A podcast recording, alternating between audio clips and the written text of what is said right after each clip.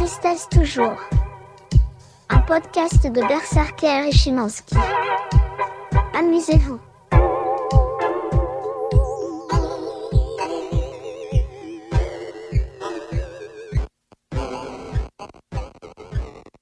Wir sind drauf, oder? Wir sind drauf.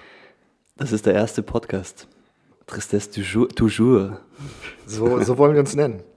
Äh, ja, wir sitzen da jetzt in Wien im siebten Bezirk und schauen uns an, ähm, nachdem die Idee vor zwei Wochen geboren wurde, ähm, einen Podcast zu machen über Pop. Über Pop, Popkultur, Musik, Filme. Alles. es ist Alles ja so. Mit Pathos und mit Kitsch. Ganz genau. Und Also im ich glaube, ich glaube, es ist nichts für Specs-Boomer. Genau.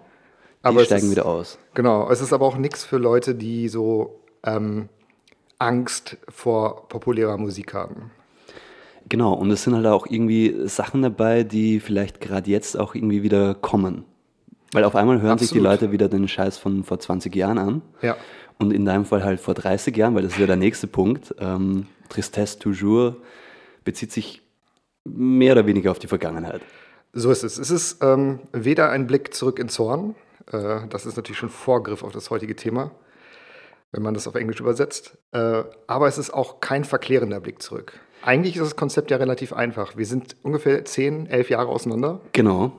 Du bist wie alt? Ich bin jetzt 30. Du bist 30, ich bin 41. Das Genau. sind 10 Jahre. Das ist in popkulturellen Maßstäben eine Ewigkeit. Das ist tatsächlich eine Ewigkeit, vor allem wenn man in den 90ern oder eben frühen 2000ern äh, ja, Bravo-Hits sozialisiert wurde. Genau, und das war in den 90ern für mich sehr ähnlich. Aber dennoch mit anderen Bands. Und was wir einfach machen wollen, ist, wir wollen uns mal darüber austauschen. Genau. Wie bist du aufgewachsen? Mit welcher Musik? Was hat dich geprägt? Welche Filme haben dich geprägt? Welche Stars? Was hat mich geprägt? Und wie schauen wir darauf zurück? Wie finden wir das so im Nachhinein? Und wie schauen wir darauf zurück? Das ist der Punkt. So, weil ähm, wir schämen uns ja beide nicht dafür. keinen Wir embracen das. Definitiv. Ähm, und das wäre ja auch irgendwie die Idee der ganzen Sache. Also eben jetzt nicht irgendwie drauf zu hauen, sondern zu sagen, hey, das ist es und das wollen wir hören und ähm, ja, vielleicht mit der eigenen äh, ja, persönlichen Note dann ähm, erzählen. Ganz genau. Und vielleicht interessiert das den einen oder die andere. Wer weiß, vielleicht hört da jemand äh, zu und denkt sich, hey, kannte ich, Ja. aber habe eine komplett andere Geschichte dazu. Und vielleicht können wir auch den einen oder die andere dazu bringen, was zu hören, was sie zuvor nie gehört haben. Oder vielleicht sich mal für eine Band tatsächlich zu interessieren, die sie bislang verachtet haben. Kann ich mir vorstellen, gerade heute Oder wird das der Fall sein. Unfassbar zu ärgern. Auch das kann sein. Also ich warte schon auf die Leserbriefe. Definitiv. Also ähm, äh, wir werden auch irgendwie äh, eine E-Mail einrichten. Ich würde sagen, also ich glaube, ich sag mal einfach irgendwo sowas wie tristesse at gmail.com wird es sicherlich geben. Das, das wird es geben, ja. genau. Und ich glaube, bei Spotify kann man sogar Sprachnachrichten empfangen. Umso besser. Also bestimmt Alle das Kanäle. gerne. Ja. Also Alle gerne Kanäle. auch gerade Specs-LeserInnen. Ja, aber jetzt, jetzt, jetzt sagst du schon, wie man uns beschimpfen kann. Ähm, wir wissen aber noch gar nicht, wer wir sind. Oder die Leute wissen noch Richtig. gar nicht, wer wir sind. Vielleicht stellst du dich mal für die drei Leute vor, die dich nicht aus dem Café Kreuzberg kennen. Ja, also ich weiß nicht. Ähm, das ist immer so ein bisschen ähm, äh, Vorstellrunde äh, im, im, im, äh, im Arbeitszirkel oder so. Ähm, ja, mein Name ist Christoph Benkeser. Ich bin 30 Jahre alt. Ich arbeite als Musikredakteur tatsächlich. Ich verdiene mein Geld damit. Ähm, und das war's dann auch schon wieder. Ich lebe in Wien und äh, erfreue mich des Lebens. Das ist großartig. Das ist, und ich finde das ja auch gerade spannend. Ähm, Du hast diesen äh, journalistischen Approach, aber bist dennoch sehr offen, aufgeschlossen und kein Snob. Und das habe ich immer sehr geschätzt. Ja, das ist das, ist das Wichtige an der Sache, weil ich, ich merke es halt überall und das ist vielleicht auch ein guter Punkt, das hier zu sagen, äh, dass diese Leute, äh, und es sind halt einfach oft auch Männer, ähm, diesen, diesen ähm, vermeintlich verklärten journalistischen Blick einnehmen und dann so tun, als ob sie die Wahrheit gefressen hätten. Ja. Und das mag ich nicht. So, ich, ich, ich mag äh, verschiedene Bands, ich bin da auch stolz drauf, ich, ich höre das gern und ich muss jetzt nicht irgendwie cooler tun als die anderen. So. Absolut. Und ich weiß halt auch nicht alles. So, ich, ich beschäftige mich halt mit viel äh, Musik und, und höre da irgendwie den ganzen Tag was, aber äh, das heißt jetzt nicht, dass ich irgendwie äh, mehr verstanden habe als jemand, der das äh, nicht tut. Absolut. Ich meine, es, es gibt sicherlich äh, nach objektiven Maßstäben äh, gute und schlechte Musik. Kann es vielleicht geben, kann man vielleicht sogar wissenschaftlich begründen, aber das interessiert uns heute oder generell nicht. Also diese objektiven Maßstäbe, das ist alles rein subjektiv hier. Genau. Wir reden über das, was wir gut fanden oder auch schlecht fanden in der Vergangenheit. Und was uns auch irgendwie äh, ja, erinnert, erinnern lässt. Also das ist ja auch irgendwie so ein großes Ding. Ich meine, Ja. die Vergangenheit ist nicht ohne Grund ähm, Teil unserer Identität und die kann man jetzt irgendwie natürlich äh, ab, ab, abwerfen und ablegen und von mir aus irgendwie auch so, so abschälen. Aber äh, oft bringt es auch einfach, sich das nochmal genauer anzuschauen und zu fragen, Total. wieso kommt das her oder woher kommt das? Und ähm, ja, vielleicht findet man drin wieder was. Und das ist vielleicht auch so ein Punkt, wieso wir heute drüber reden. Ganz genau. Aber genau, das ist jetzt zu mir. Äh, wir reden ja dann eh immer wieder mal so drüber, glaube ich. Aber jetzt sag doch mal, wer du bist. Genau, wer bin ich? Äh, ich bin, wie eben schon erwähnt, Mischa. Ich bin 41 Jahre alt. Ich arbeite tagsüber in der Werbung in Wien. Und abends produziere ich ein bisschen Musik, unter anderem unter dem Künstlernamen Schimanski. Und das war es im Großen und Ganzen. Und heute haben wir, ähm, oder was wir generell machen wollen, wir haben in jeder Folge, ähm, hat jeder von uns ein Thema, das er mitbringt, über das wir reden möchten. Heute sind es zwei Bands, die große Wirkung auf uns hatten in unserer jeweiligen Jugend. Und um das ein bisschen einzuordnen nochmal, wir reden bei mir 90er bis 2000. Wir haben ein bisschen drüber gesprochen, also Ende 80er bis 2001 war bei mir so circa, was ich als Jugend bezeichnen würde. Und bei mir kommt es dann danach. Also Genau. quasi äh, lückenlos übergehend 2002 aufwärts, Ja. die Zehner. Oder die, die, die, die Nullerjahre eigentlich. Aber bis zu den Zehnern halt. Total. Ich bin schon, äh, ich freue mich schon total auf, auf deine Band, die du vorstellen wirst. Interessanterweise, ähm, gerade bei deiner haben wir, glaube ich, sehr viele Überschneidungen. Ich bin mir noch nicht hundertprozentig sicher, wie es bei meiner ist. Aber ich glaube, ähm, es ist eine Band, auch in meinem Fall eine Band, im Englischen sagt man, die ist sehr divisive. Also ich glaube, die spaltet sehr. Ich glaube, es ist eine Band, die niemanden kalt lässt. Man mag sie oder man hasst sie. Ich glaube, okay, das ist vielleicht auch so ein Generationending. Ich glaube, Gen Z ist die Band völlig egal. Ich glaube, die haben null Bezug dazu. Die entdecken das vielleicht gerade wieder. Ich weiß es nicht. Also ich war letzthin äh, im, im Ritz in Wien, am Gürtel, und mir kommt vor, Gen Z fahrt wieder auf Gitarrenmusik ab. Ja, das, das glaube ich sofort. Ähm, die Frage ist nur, und wir können ja den Namen jetzt auch sagen, ich werde heute über Oasis reden und äh, welche Rolle Oasis für mich gespielt hat in meiner Jugend und vielleicht heute noch spielt. Aber ist das dann wirklich Oasis? Ich glaube, es sind andere Bands. Also es ist, äh, ich glaube, ähm, man muss nicht, sich nicht überstreiten. Wonderwall und Don't Look Back in Anger sind Welthits. Jeder kennt diese Songs. Äh, Auch Gen Z werden diese Songs kennen. Alle schon mal mitgegrölt, irgendwie um halb drei. Genau. Das heißt, wenn dieser Song kommt äh, im Ritz um drei, Wonderwall zum Beispiel, dann werden Gen Z auch mitsingen. Aber die Band an sich, glaube ich, spielt keine Rolle. Ja, weil die halt auch einfach schon zu lange weg ist. Also ich meine, Ja. dieser künstliche Konflikt, der dann immer wieder mal durch die britische Presse hochgekocht wird, ähm, der ist halt auch schon ein bisschen durch, glaube ich. Und darüber werden wir natürlich auch reden. War dieser Konflikt wirklich künstlich oder ist das nicht sogar äh, Teil der ganzen Band-Historie? Na, ist okay. Das heißt, du hast jetzt schon verraten, um was es heute bei dir geht, nämlich Oasis. Genau, ja. Ähm, ich verrate es dann später, was es, um was es bei mir geht. Aber Oasis, ich, ich erzähle dir nachher noch eine Geschichte, die ich zu Oasis habe. Unbedingt, ja. Äh, ja, aber da geht es dann quasi um die Trennung. Fast. Ja. Ja, du, ich würde einfach mal starten. Ähm, Oasis, was haben die für mich für eine Rolle gespielt? Und ich glaube, ich, ich muss da tatsächlich ein bisschen auf, ausholen. Und bevor ich aushole, vielleicht auch noch der Hinweis, äh, dies hier ist ein Text- und Musik-Podcast. Ähm, das ist vielleicht noch nicht ganz so verbreitet, aber auf äh, Spotify kann man mittlerweile Songs einbinden und das werden wir auch tun. Da kann man dann gerne vorspulen ähm, und gerade äh, die Free- die Free-Nutzer von Spotify und NutzerInnen von Spotify haben den Vorteil, dass die Songs nur 30 Sekunden dauern. Die werden nur Schnipsel aus- ausgespielt. Alle anderen müssen sich die Songs anhören. Ähm, aber genau das wird passieren und wir werden heute also auch Musik hören. Und ich, wie gesagt, rede heute über Oasis. Und ich musste etwas ausholen, weil Oasis war meine dritte Lieblingsband. Die dritte. Die dritte, genau. Und ich glaube, für mich war auch sehr spannend, als ich darüber nachgedacht habe, wie bin ich eigentlich zu Oasis gekommen ähm, und was passiert auf dem Weg dahin. Und zum Einstieg äh, sette ich einfach mal the scene. Also, äh, wo, worüber reden wir eigentlich? Wo stehen wir? Was war? Also, wie gesagt, ich bin 81 geboren auf Gibraltar. Ich bin mit meinen Eltern dann mit vier Jahren, also ich war vier, meine Eltern waren offensichtlich älter, nach Deutschland gezogen und bin dort in Westdeutschland in Bielefeld aufgewachsen. Als äh, britisches Kind in einer englischen Gemeinde. Und ja, ich sehr konservative Jugend gehabt. Wir waren, also mein Vater klassischer Arbeiter, hat äh, in einer Wintergartenfirma hat er wirklich Aluminiumträger zugeschnitten. Das war sein Job. Also wirklich, äh, sind glaube ich auch immer so knapp oberhalb der Armutsgrenze entlang gesurft. So von ich hatte prinzipiell alles, was ich brauchte, aber man hat es schon auch gemerkt. Also ich hatte auch immer wohlhabende Klassenkameraden. Da habe ich schon gemerkt, dass wir wenig Geld hatten und das war auch nicht immer einfach. Aber ich, dass mir jetzt wirklich so an, an Essentiellem gefehlt hat, kann ich nicht sagen. Dennoch damals schon Klassenunterschiede gemerkt, was auch später für Oasis, glaube ich, ganz wichtig geworden ist. Aber halt konservativ, ähm, was ja auch nicht recht selten. Es ist ja häufig auch in der Arbeiterschicht so. Viele ist man häufig konservativ. Das ist ja nicht generell eine linke Schicht, sondern das ist einfach eine Schicht wie jede andere, was die Werte angeht. Und in meinem Fall war es so eben, wir waren konservativ, meine Eltern sind Zeugen Jehovas. Das heißt, ich hatte jetzt auch zu Hause nicht so diesen popkulturellen Einfluss unbedingt. Mein Vater hat, ich glaube, das rockigste, was er gehört hat, waren Beatles und ein bisschen Elvis. Also es fing schon eigentlich äh, sehr früh an und hörte dann auch sehr früh wieder auf. Also in, in deinem Fall, deine, deine Musiksozialisation äh, jetzt in, in Jahren gerechnet nach, äh, nach popkultureller äh, Zeit. Absolut, ja, es war sehr alt und vor allem ja. viel Radio. Also für mich war eben Radio total essentiell. Ja. Ähm, kennen viele heutzutage ja gar nicht mehr. So Hitparade rauf und runter. Ja, Hitparade ja. auch so generell. Also wir hatten, meine Eltern hatten so eine kleine Boombox. Da habe ich dann jeden Tag nach der Schule, Entschuldigung, vom Radio gesessen und wirklich auch eine Kassette gehabt und immer gewartet, dass Songs kommen, die ich mag. Und auf äh, Record gedrückt, wenn die Songs kamen.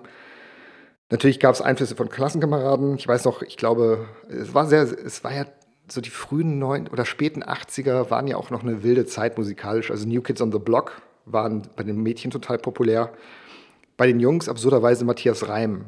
Matthias Reim. Ja, das verdammt, ich lieb dich kam in der Grundschule raus und das war so der Hit. Also das war keine das, Ahnung. Das, das, lief in allen, allen äh, Grundschulen, Volksschulen. Das kann ich nicht sagen, aber es lief halt bei uns tatsächlich. Und äh, was halt in der Bravo stand, war populär. Aber Matthias Reim fand auch in der Bravo statt. Also verdammt, ich lieb dich war ja damals nicht so sehr schlagerbehaftet, wie es jetzt ist.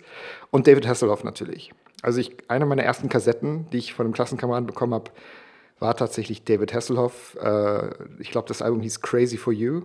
Mm. Und ähm, zu der Zeit war eine gute Zeit für David Hasselhoff tatsächlich. Definitiv, aber, ja. Das ja. war ja absolut. Und das war auch das erste Mal, dass ich so mit der Zensur zu Hause konfrontiert worden bin, weil mein Vater hat sich das dann durchgehört. Und da gab es einen Song drauf, der war überhaupt nicht explizit. Also äh, wir reden hier nicht äh, Wet Ass Pussy Level, sondern wir reden über sowas wie Let's Spend the Night Together. Und das war meinem Vater schon zu sexuell. Und ähm, dann hat er die Kassette einkassiert und hat dann den, hat die, die Kassette auf eine neue Kassette überspielt ohne den Song, weil die anderen Songs waren okay. Er hat sich die Arbeit angetan, alle Songs zu überspielen, aber den einen genau. rauszulassen. Ja, weil im Nachhinein auch schon auch durchaus fair aus seiner Warte. Ne? Also er wollte mir jetzt nicht den Spaß vergraulen, aber er fand halt, das eine Lied war kein guter Einfluss für mich. Ja, aber eh, echt funny im Nachhinein aber das war das erste Mal, dass ich so festgestellt habe, okay, so vielleicht ist nicht jede Musik, die ich so höre, für meine Eltern gut. Und dann ähm, kommen wir zu meiner ersten Lieblingsband. Also man muss sich auch vorstellen, wirklich äh, Ende 80er, Anfang 90er. Ich habe wirklich nur so diese Mainstream-Radiosender gehört. In NRW, WDR 2 gab es. Ähm, das war, die haben schon auch aktuelle Musik gespielt, aber halt auch viel, naja, die damals aktuellen 80er und dann 70er Hits gespielt. Also da habe ich dann auch so Sachen kennengelernt. Als Kind habe ich das gefeiert. Äh, ERV, die ERV, Vater Morgana. Ja. Top-Hit, habe ich geliebt. Waren halt irgendwie auch Songs, die, die man als Kind vielleicht besser versteht als Erwachsener. Definitiv. Also das war für mich, ich habe das aufgenommen, ich habe es gefeiert, ich habe es geliebt, genauso wie ähm, ein paar Sachen von Falco auch, die damals schon kamen. Mir, mir, hat auch dieser Akzent einfach gefallen, fand ich total unterhaltsam. Ja, dieses äh, genau. gekünstelte, fast ja. schon so, so überstrapaziert. Ganz genau, ja. Und dann meine erste Lieblingsband, ich weiß nicht ganz genau, wie ich sie kennengelernt habe, aber ich nehme an, auch über die Schule. Es lief ja meistens über die Schule. Man hat Kassetten getauscht. Wirklich, wir hatten alle einen Walkman. Ich hatte so einen Billow Walkman. Mein Walkman konnte noch nicht mal die Seite wechseln automatisch. Also das mhm. heißt, ich musste die Kassette rausnehmen und umdrehen in meinem Walkman. Und, und an die Walkmans von meinen Klassenkameraden konnten schon selbstständig die Seite mhm. wechseln. Das heißt also, es lief dann einfach rückwärts. Und das waren die Prinzen. Das war meine erste Lieblingsband. Die Prinzen. Ich weiß nicht, ob die in Österreich ein Begriff sind. Die, die sind tatsächlich ein Begriff, aber ich habe überhaupt keinen Bezug dazu. Also die Prinzen waren für mich, äh, wenn überhaupt, nur so äh, ein YouTube-Algorithmusfehler. Ja. Tatsächlich. Und äh, nie, bewusst, nie bewusst gehört. Spannend, ja. Auch nie irgendwie auf CD oder äh, Kassette oder so. Die waren damals ein fettes Phänomen in Deutschland. Also die waren richtig erfolgreich und ähm, also die sind ja im Prinzip, kommen die aus diesem Umfeld des Leipziger, ich glaube, Thomana Chors, das ist so ein Kinderchor in Leipzig. Ist ein weltbekannter Kinderchor, geht weltweit auf Tour. Die sind dort gewesen an, dieser, an diesem Internat und waren auch im Chor. Und es im Prinzip ist eine A cappella Gesangs, also ist eine A cappella Group gewesen. Und die haben einfach auf Deutsch Popsongs im A cappella Gewand gemacht und sind irgendwie aus dem Nichts gekommen. Ich glaube, die sind produziert worden von Annette Humpe. Mhm. Die Humpe-Schwestern sind ja auch Neudeutsche Welle bis heute, dann ich und ich, Zweiraumwohnungen. Das einfach sind auch Klassiker, Hits. Naja, das sind also die deutschen Timberland im Prinzip. Ne? Ja, die haben alles genau. produziert. Und die, die hat die entdeckt und dann produziert und ähm, ja, die sind dann über Nacht zu Stars geworden in Deutschland. Und ähm, ich habe sie echt geliebt. Das war auch, und das, wir hören uns auch gleich mal den ersten Song an, der ist auch von ihnen. Da merkst du auch, warum die so cool waren für Kinder, weil die aus heutiger Sicht sehr banale Texte, ähm, cringe, würden viele wahrscheinlich sagen. Aber damals war das cool. Und vor allem war das auch eine Band, die meine Klassenkameraden cool fanden. Und für mich war das dann auch natürlich enorm wichtig, etwas zu hören. Ne? Also ich glaube, das ist ja auch Entschuldigung für das, hier ist gerade was runtergefallen. Niemand ist verletzt. Aber ich glaube, es ist ja nicht nur für Kinder wichtig. Tribalismus gibt es ja bis heute in der Musik. Und, und das war für mich dann eben auch meine erste Lieblingsband, weil es auch eine Band war, die meine Klassenkameraden gehört haben. Und die meine Eltern okay fanden die war, war jetzt nichts dabei, die haben das gehört und fanden es nicht gut, aber es war auch. Aber das ging dann. Also Es das ging, ging, auch ja. mit deiner Erziehung und mit deinem Upbringing äh, Das- innerhalb der Zeugen Jehovas. Ja. Also das war okay. Die Prinzen waren. Die waren im Großen und Ganzen okay. Also man hat jetzt auch nicht Perfektion erwartet. Es war ja auch bei David Hasselhoff nicht so, dass er komplett zensiert worden ist wegen einem Song. Aber Prinz war okay. Es gab mal einen oder anderen Text, wo sie vielleicht kritisch waren. Man muss ja auch dazu sagen, meine Eltern haben ähm, die Kassetten, die sie haben, da war so viel 50er Jahre Musik dabei und A Cappella war in den 50ern Jahren. Da gab es ja diese Gesangsgruppen wie Tremolos oder so, ne? Also wo, wo Männer- oder Frauengruppen, die dann in Harmonie gesungen haben. Und das, da, deswegen hatten die auch so ein bisschen Bezug dazu. Ja. Und die Prinzen waren ähm, wirklich krass groß, war meine erste Lieblingsband. Und ich würde sagen, wir hören jetzt einfach mal rein, weil für dich mindestens ist es neu. Für mich ist es auf jeden Fall neu. Und Also wir hören den Song, der, glaube ich, also für mich auch damals auch mein Lieblingslied von ihnen war, vom ersten Album. Das Leben ist grausam hieß das Album. Und der Song heißt Mann im Mond. Die Musik- und Laberei-Version dieses Podcasts inklusive aller Songs gibt es nur auf Spotify. Hier hörst du die reine Laberei-Variante. Das waren die Prinzen mit Mann im Mond. schön. Also Das war ja übrigens meine Ö1-Stimme jetzt gerade. das, das war deine Ö1-Stimme. Hat das gepasst? Das war, das war perfekt. Ich kann das noch nicht Ich bin jetzt wieder bei FM4. Okay. Nein, Blödsinn. Meinung, also du hast es jetzt gehört. Äh, Das erste Mal, glaube ich, auch, ne? Ja, ich bin Fan. Ich bin Fan. Äh, Mann im Mond, 1991 habe ich ge- gesehen. Ähm, ja, das heißt 30 Jahre her, Mhm. über 30 Jahre. Äh, Würde ich aber heute wieder hören, tatsächlich. Ich kann mir sogar vorstellen, dass es heutzutage ähm, nochmal populär werden würde. Vor allem ähm, können wir jetzt natürlich nicht zeigen, weil es ein Podcast ist, aber äh, vielleicht googelt äh, die geneigte Hörerin einfach mal ähm, 90er Jahre Prinzen, das waren Stilikonen. Wenn man die ansieht, also ich, ich kann mich eben, weil ich vorhin gemeint habe, ich habe die Prinzen halt so peripher in meinem, in meinem äh, Blickwinkel gehabt, aber nie, nie direkt. Ich habe auch kaum einen Song bewusst gehört von denen, Ja. aber ich kannte, äh, kann mich zumindest an den Typen erinnern, der diese blonde Mähne gehabt hat. Genau. So, so richtig quasi Kurt Cobain Ja. ähm, des A Cappella-Pops. Die waren wie Punks angezogen. Genau. Also und stylmäßig könnten die heutzutage 90er Prinzen könnten heute genauso auftreten, kämen an. Also ich im Prinzip deutsche Bilderbuch styletechnisch. Ein deutsches Bilderbuch vor, ja, Bilderbuch vor sieben Jahren oder so. Ja. Genau. Genau. Also, wir haben die gefeiert. Ähm, war für meine Eltern auch okay. Das harmlose Texte. Der Ich, Mann im Mond, das ist irgendwie, ja, ich meine, kann man sich darauf einigen wahrscheinlich, auch in sehr ähm, ja, konservativen Kreisen. wir haben aber als Kinder schon auch gerätselt, ob er damit seinen Penis meint. das war schon so, wir haben schon dieses Double Entendre, haben wir uns schon ein bisschen so gefragt, ob da vielleicht holt er seine Laterne raus. So hätte ich es jetzt nicht gehört, aber jetzt macht es natürlich unfassbar viel Sinn. Ja, also ich weiß nicht, ob sie es so gemeint haben, aber ähm, die, die Prinzen waren äh, sehr humoristisch, also auch ich empfehle durchaus mal, wenn man mal auf Spotify ist und äh, äh, nicht weiß, was man hören will, einfach mal reinzuhören in die Diskografie. Da waren schon Hits dabei, also Küssen verboten, später natürlich auch ein Riesending. Ähm, alles nur geklaut, war, ich glaube, sogar ein Nummer 1 Erfolg in Deutschland. Bin mir nicht mehr ganz sicher. Ähm, auch Songs wie Millionär, fast schon ein bisschen kapitalismuskritisch. Natürlich auch manchmal ein bisschen dadaistisch. Also es gab so auch Lieder wie Mein Fahrrad. Ähm, äh, ja, das war halt so purer Dadaismus. Das ist äh, für mich auch irgendwie jetzt logisch, wieso du die ERV so gern gehabt hast, weil der textliche Ansatz ähm, sich total überschneidet. Definitiv. Also ich meine, das sind jetzt nicht diese äh, Maus-Haus-Reime, Nein. aber Es war nicht unclever. das war nicht unclever, das war gut gemacht. Ja, und ich definitiv. meine, du hast es eh vorhin schon erwähnt, äh, von wem das produ produziert wurde. Ähm, macht total viel Sinn. Also äh, das äh, hört man sich auch immer noch gerne an und es sind schöne Harmonien. Das mag ich an der ganzen Sache. Also das ist so ähm, Gute Popmusik. gute Popmusik, die uplifting ist. Ja.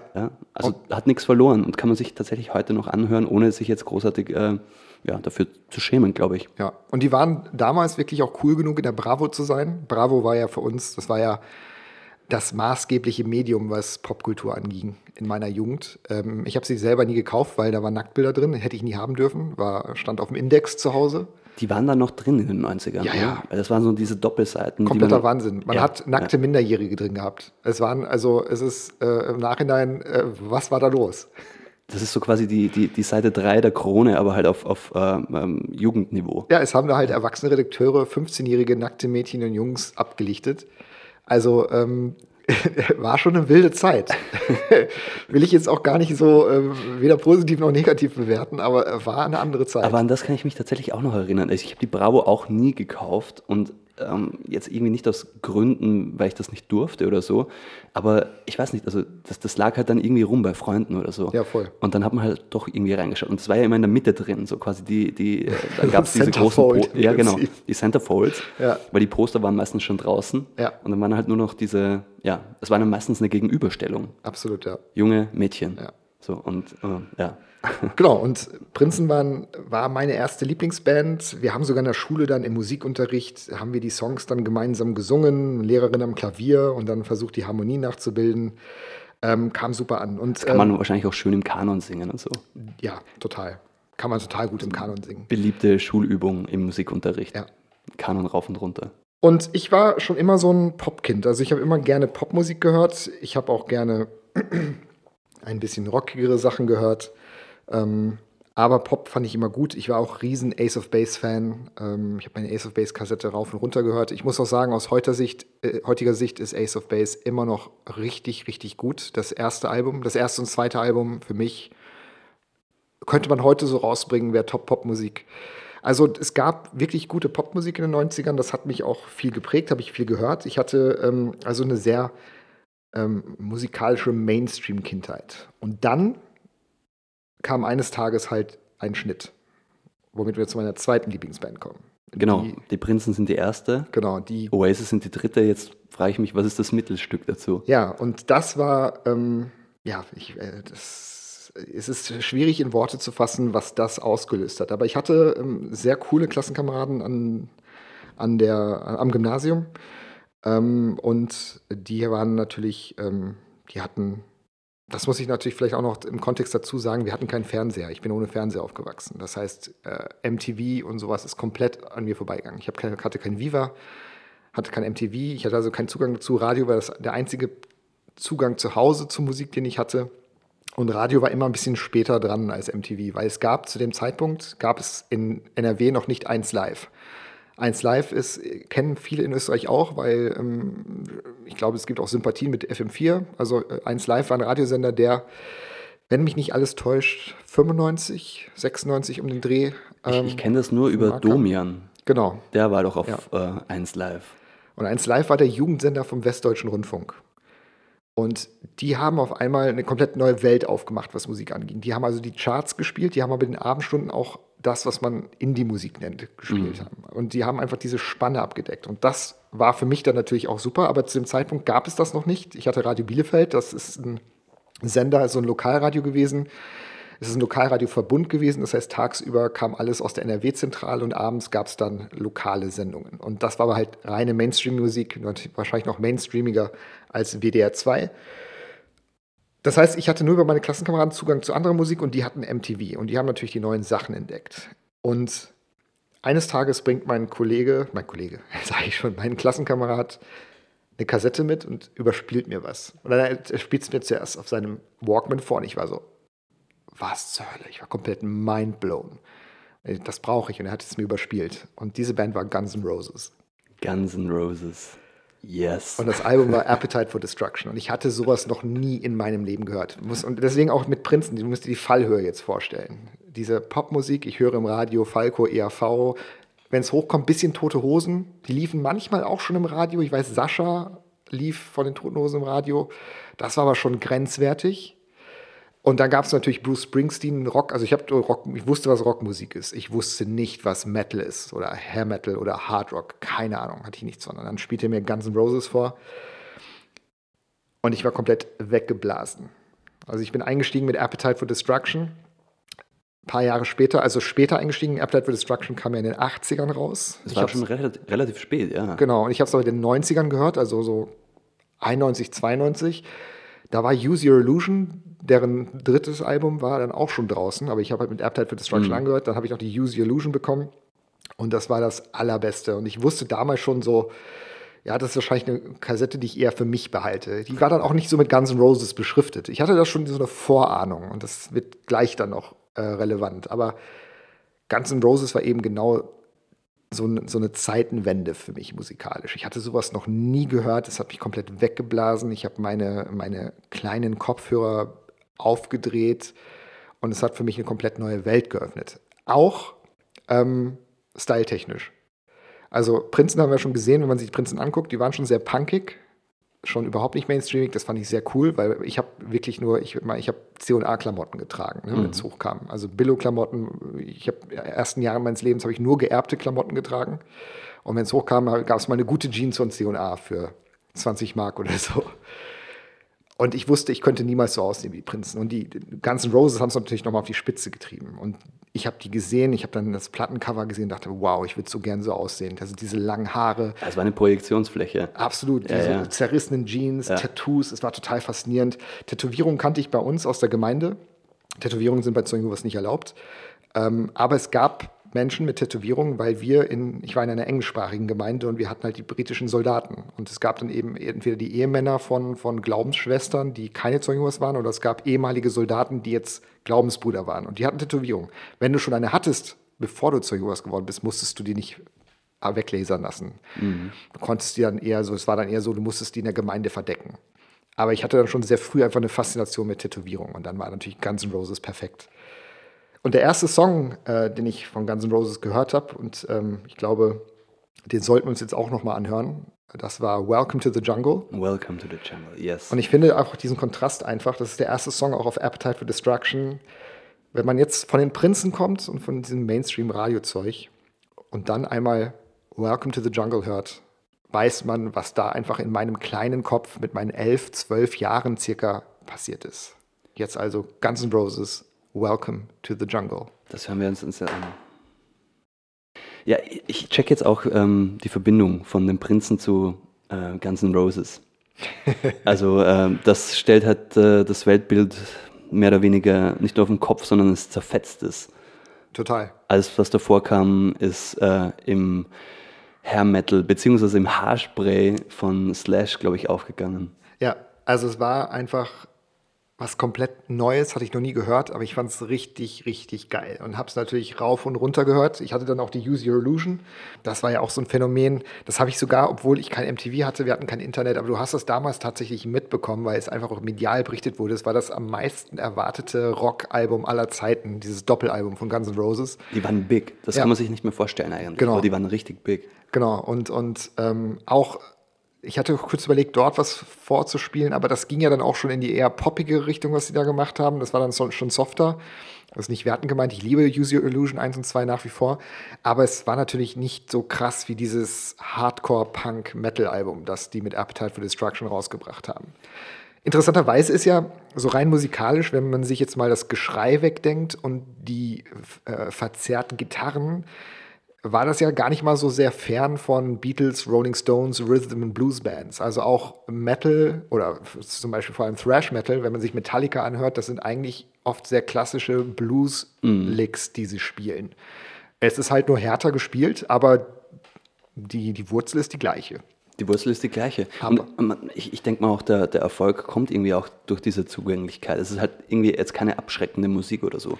Auch wenn die vielleicht textlich ähm, ziemlich kritisch unterwegs waren.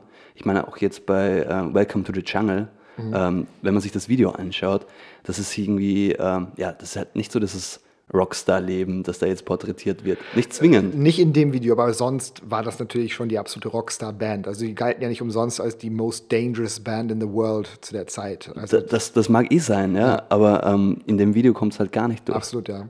Äh, da ist halt irgendwie äh, Fernsehaufnahmen von äh, Riots in Los Angeles oder so. Genau, ja, es ist, das ist schon sogar ein recht politisches Lied, ähm, weil sie dort eben auf diese, die, sie sind nach L.A. gezogen oder wohnten in L.A. und es war damals tatsächlich irgendwie ein Hellhole.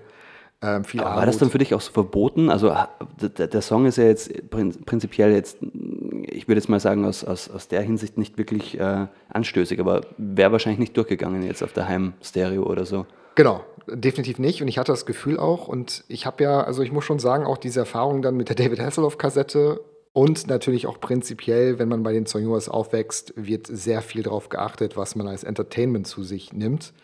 Also sowohl von offizieller Stelle, wird jetzt vielleicht nicht auf einzelne Bands eingegangen, aber es muss natürlich alles, es muss gottesfürchtig sein, es, äh, man soll keine Songs über Sex oder ähnliches hören das gab schon, also diese Vorgaben gab schon und das hatte ich auch immer präsent. Deswegen mhm. hatte ich dann schon sehr früh ein Gespür dafür, was wahrscheinlich nicht ganz so ankommt. Aber ähm, es ist ja dann, es kam dann sogar noch schlimmer.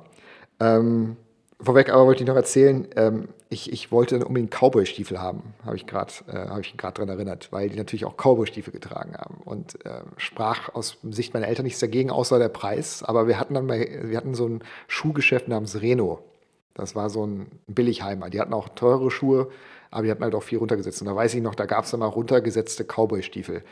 Und da ich, konnte ich endlich Cowboy-Stiefel haben, weil meine Klassenkameraden hatten auch alle Cowboy-Stiefel, weil wir Guns N' Roses gehört haben. Und ich glaube, diese Cowboy-Stiefel habe ich dann genau dreimal getragen, weil die so komplett ungemütlich waren zu tragen.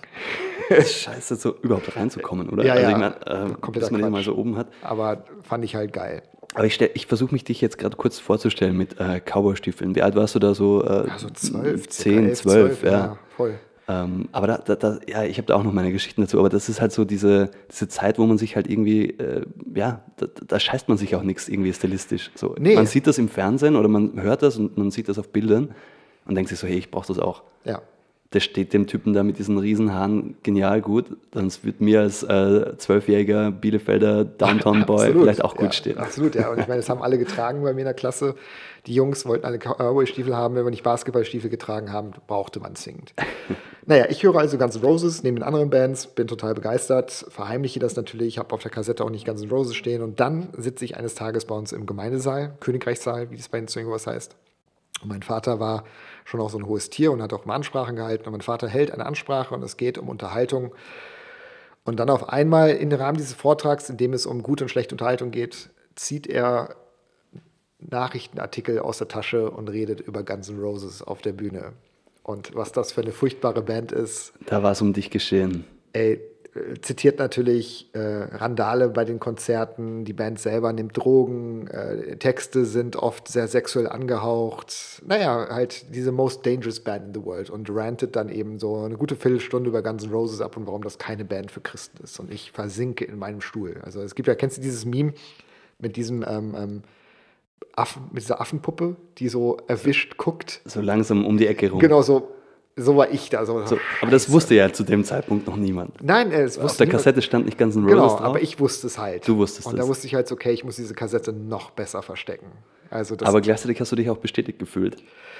Ja, das ist, kann ich gar nicht so sehr in Retrospektive sagen, weil ich war auch, also, ähm, ja, also ich, ich bin ja im Erwachsenenalter mit Autismus diagnostiziert worden. Und ich meine Eltern wussten nicht, dass es sowas gibt. Niemand wusste, dass es das gibt. Ich wusste nur, ich bin anders. Ich habe mich immer anders gefühlt und es war für mich immer sehr wichtig. Ich habe mich nie so organisch einfügen können. Ähm, und, und deswegen war es für mich immer total wichtig, dazuzugehören. Und dazugehören wollte ich natürlich auch in der Gemeinde, weil äh, wir haben gelernt, es ist wichtig, zu Jehovas zu sein, weil wir dann Armageddon überleben.